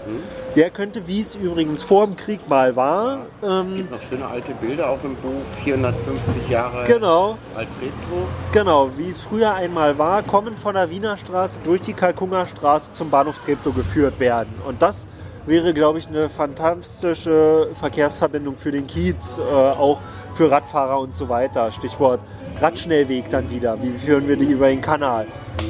So. Siehst schon, du siehst ja, äh, viele Möglichkeiten. Du wirst dich auch dafür einsetzen, dass Geld in die Hand genommen wird. Auch hier für Alt Treptow. Klar, das sind alles, sind alles, ich sag mal, eine Wunschliste. Was davon umgesetzt werden kann, kann ich jetzt auch nicht sagen. Aber das ist wieder mein Punkt. Ideen entwickeln und das Beste dabei rausholen. Ideen entwickeln mit Bürgerbeteiligung. Genau. Was ja früher, ich sag's mal jetzt mal so böse, von den etablierten Parteien nicht so sehr gewünscht war, man sich schwer getan hat mit Bürgerinitiativen, mit Befragungen Ja. der Locals, da bist du eine andere Generation und Genau. setzt dich dafür ein. Auch einfach daraus, den weil die Parteien, weil die Parteien ja daraus lernen mussten, dass ihre Wahlergebnisse ohne Auseinandersetzung mit dem Bürger ja nun nicht nach oben gegangen sind. Also das ist ein Eigeninteresse, glaube ich, der Parteien und der Politiker äh, sich, und Politikerinnen, sich da einzusetzen. Für dich selber, was wünschst du dir für dich selber die nächsten fünf Jahre? Also ich, äh, äh, dass ich mein Zeitmanagement besser in den Griff bekomme. Ähm, und äh, jetzt schon, aber das sagt, glaube ich, jeder Politiker und jede Politikerin, ähm, dass man mehr Zeit für Freunde und Familie hat. Ähm, und mir war es persönlich immer ein Ziel, gutes Geld zu verdienen. So viel Geld, dass ich mir um meinen Lebensstandard, um, um mein Leben sozusagen keine Sorgen machen musste. Dass du auch eine Familie gründen kannst, dass du äh, Genau, die Miete genau. kannst. Aber ich brauche dann auch nicht mehr Geld. Also ich äh, werde mich meinen Lebtag, hoffentlich versuche ich mich nicht tot zu arbeiten, nur um noch einen Pfennig mehr Geld zu erwirtschaften. Und wenn sich die Möglichkeit bietet, zum Beispiel ähm, dann auch Arbeitszeit zu reduzieren, um, um mehr Zeit für, für das politische Engagement, für die Nachbarschaft, aber auch eben vor allen Dingen für Familie zu haben und, und für Freunde. Das, das wünsche ich mir für mich. Ähm, und dass ich mich ein bisschen gesünder ernähre. Die Corona-Krise war da jetzt äh, echt, äh, echt ein bisschen äh, einschlägig, sagt zumindest meine Waage. Ja. Die uns, glaube ich, allen so. Okay, ja. Sehe ich nicht so. Wirkst eigentlich ganz gut in Form. Weshalb gut in Form? Du kannst ja auch, äh, blühende Landschaften wurden ja von jemandem von der CDU in meinen Augen nicht eingehalten. Du hast dieses Hobby von Omas Garten hin bis heute, deinem Balkon. Ähm, ich wüsste schon so ein bisschen was so in Richtung der Preis, wenn du ein Wahlversprechen nicht Oh ja, einhältst. jetzt bin ich finde, gespannt. Da sollten wir so ein bisschen dein Potenzial auch nutzen, Mhm. dass du irgendwas Schönes pflanzt, wenn wir dich in fünf Jahren fragen. Oder äh, wie findest du die Idee? Ja, unbedingt. Äh, also äh, manchmal bin ich ja auch jemand, äh, der den äh, ersten Stups braucht sozusagen. Ähm, und äh, wir müssen uns noch was suchen, wo, wo ihr mich dann drauf festnagelt als Versprechen. Aber äh, gerne ähm, beispielsweise, äh, wenn das dann nicht klappt oder auch wenn es klappt. Ich würde es sogar für beide äh, Schienen machen, äh, äh, dass ich dann gerne für ein, zwei oder drei Baumscheiben äh, die Partnerschaft übernehme in der Pflege, im Schutz äh, vor Schmutz und sonstigen äh, Sachen, die da so in so einer Baumscheibe landen und dann bewerbe ich mich äh, um den Gartenzwerg äh, beim Baumscheibenfest. Äh, Das ist äh, schon mal eine schöne Sache. Da hoffen wir natürlich auch, dass wir dich da sehen oder deine Wähler dich da sehen können. Wir geben definitiv keine Wahlempfehlung. Ähm, das wäre ja auch schlimm, also das du habe ich jetzt auch gesagt, nicht du erwartet. musst auch besseres Zeitmanagement haben und äh, auch auf dich achten, dass du äh, auch schöne Zeiten verbringst. Viele Politiker sind zu viel in Kneipen und trinken auch zu viel und sonst was. Äh, gehört ein bisschen zur Politik dazu. Ja, sagtest, absolut. Man muss auch auf sich achten. Sagen Ja. wir eine Baumscheibe, sagen wir nicht zwei, drei. Ja, ja. Eine Baumscheibe. äh, Genau, die ich dann für dann. fünf Jahre pflege, Pflege. Äh, schütze und darauf aufpasse, dass sie auch im Frühjahr oder im Herbst noch so aussieht, wie sie im Frühjahr äh, mal gut gedacht war. Wenn ich welches Versprechen nicht einhalte. Ja, ähm, das ist eine gute Frage, wenn ich welches Versprechen nicht einhalte. Ähm, ja, ich würde jetzt gerne sagen, ähm, naja, vielleicht zur Einordnung. Äh, ich glaube ja nicht, dass ich als Mitglied des Abgeordnetenhauses, wenn ich es schaffe oder der, wenn ich in der BVV bleibe, ja, der politische Mandatsträger sein werde, Teil einer Regierung, äh, der ähm, tatsächlich über sein Amt etwas umsetzen kann. Aber was ich Ich glaube, ich habe schon was anderes. Darf ich dich unterbrechen? ja, selbstverständlich gerne, weil das ist nämlich genau das, worauf kann man sich denn dann festnageln, wenn man dann jetzt so. Ich finde, du hast sehr erwähnt, dass du, äh, du hast dich auch nicht festgelegt beim Bahndamm. Soll Ja. das jetzt äh, ein Radschnellweg werden? Ja. Soll das jetzt ein Ohrengärtling werden? Und so weiter. Aber du hast sehr äh, dafür gesprochen, dass du im Gegensatz zu Politikern früher die Bürgerbeteiligung Ja. wünscht. Ähm, das geht so in die Richtung, dass du vor Ort präsent bist, ähm, Mhm. wenn du gewählt wirst. Ähm, ich denke in sowas in der Richtung wie vielleicht einmal im Monat eine Sprechstunde oder. Die habe ich schon. ähm, Die, die Sprechstunde habe ich schon. Jeder ist herzlich eingeladen. und Einmal. wann ist das? Das ist einmal im Monat. Ähm, ich muss tatsächlich mal gucken. Es ist durch Corona ein bisschen durcheinander geraten, aber es müsste immer der Unser dritte, ganzes Leben. genau, dritte Montag äh, äh, im Monat sein.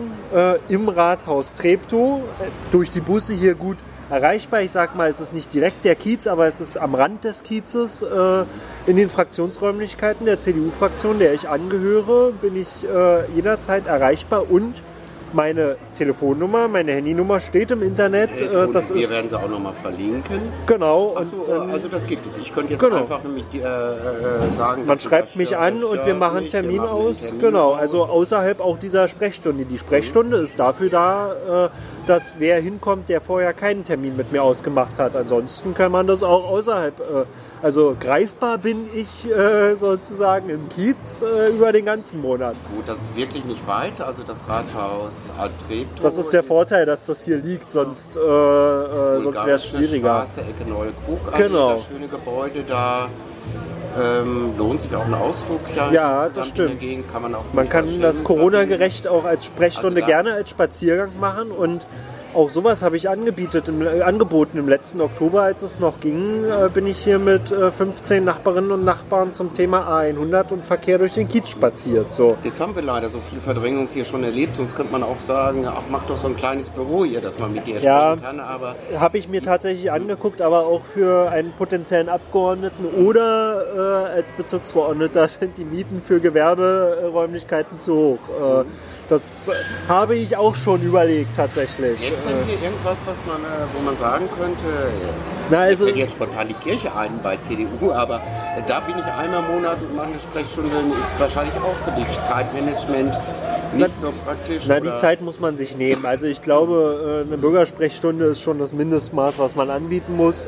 Das Rathaus ist eben günstig, weil es mir gratis zur Verfügung steht. Aber selbstverständlich äh, kann ich auch sagen, ähm, dass ich mich einmal im Monat zusätzlich ähm, noch ins Restaurante del Arte, Plesserstraße, Ecke Kalkungerstraße hinsetze.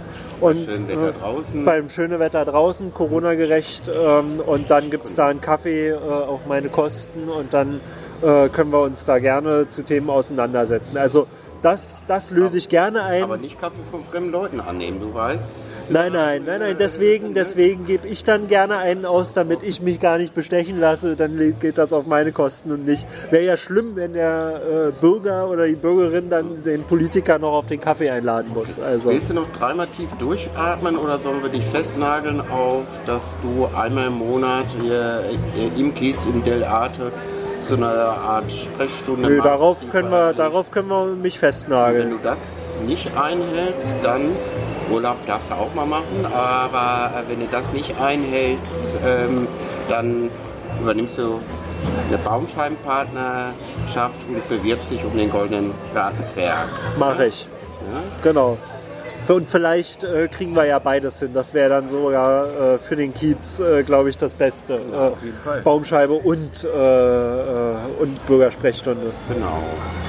Das klingt doch schön. Und äh, das ist ja wirklich auch ein Problem, dass zum Teil die Erreichbarkeit oder Ja. äh, man das gar nicht richtig registriert hat, dass äh, äh, ein Politiker auch gern Bürgerbesuch hat. Man hat da eher, eher Ängste vor, Ja. ihm auf den Nerv zu gehen oder abgewiesen zu werden.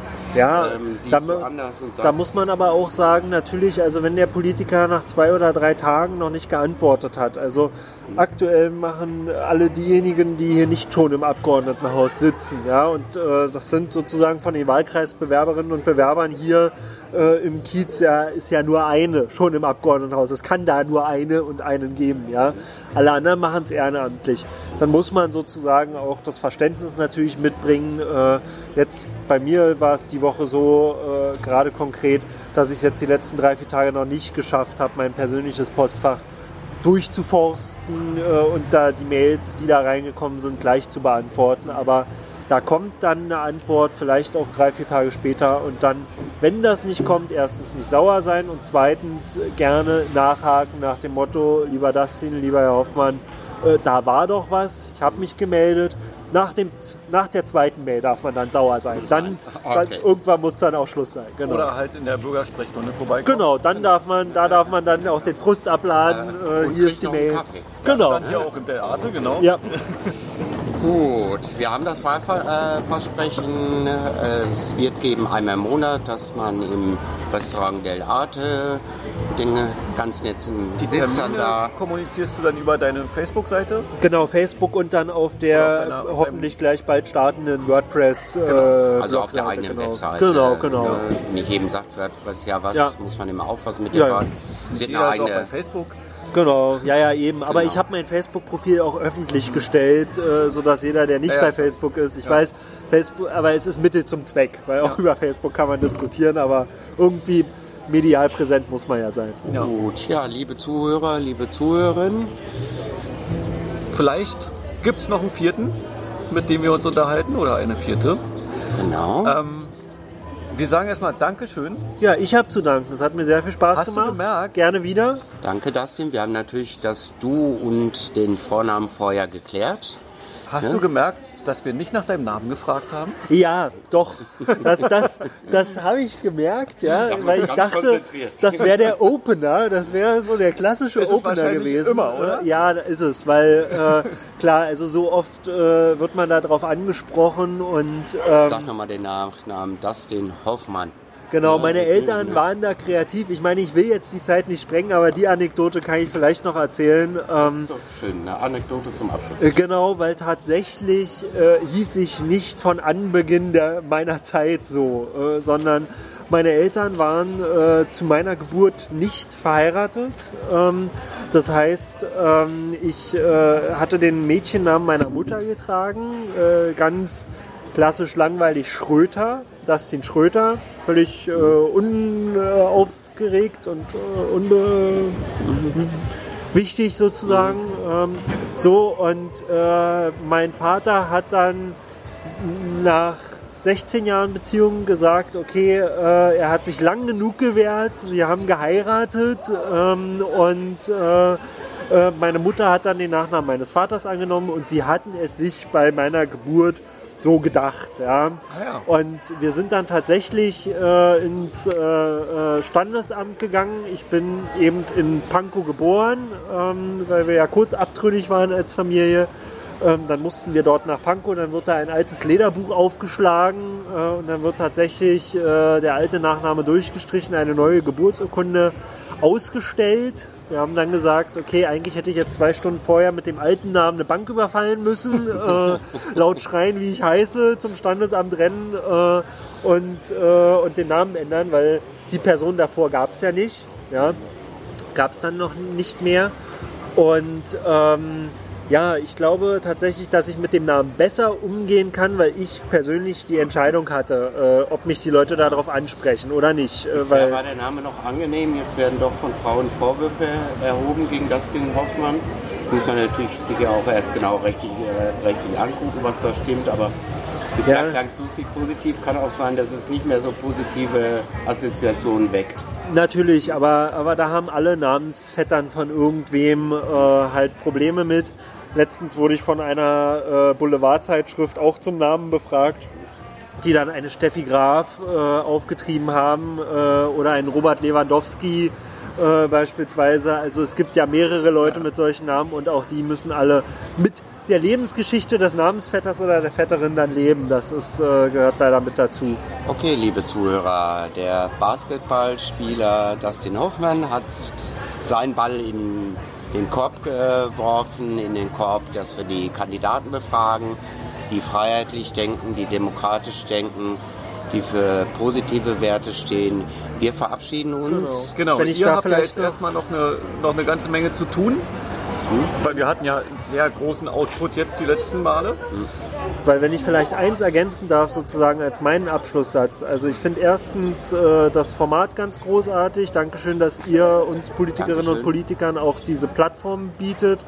Und allen Zuhörerinnen und Zuhörern kann ich nur wünschen, egal welche Partei man wählt im demokratischen Spektrum, die größte, der größte Wunsch ist, dass ihr alle wählen geht, weil das Davon lebt unsere Gesellschaft und unsere Demokratie. Und auch wenn es nicht die CDU trifft, freue ich mich äh, darüber, wenn der Balken bei der Wahlbeteiligung auch in unserem Kiez steigt, weil da haben wir auch etwas Nachholbedarf tatsächlich. Okay, also wirft den Ball in den Korb, wirft euren Stimmzettel in die Urne und wir wünschen euch in erster Linie in dieser Zeit noch, bleibt gesund oder werdet gesund. Alles Gute für euch, liebe Zuhörer. Viel Sonnenschein vor allem auch. Schöne Sommerferien. 这是。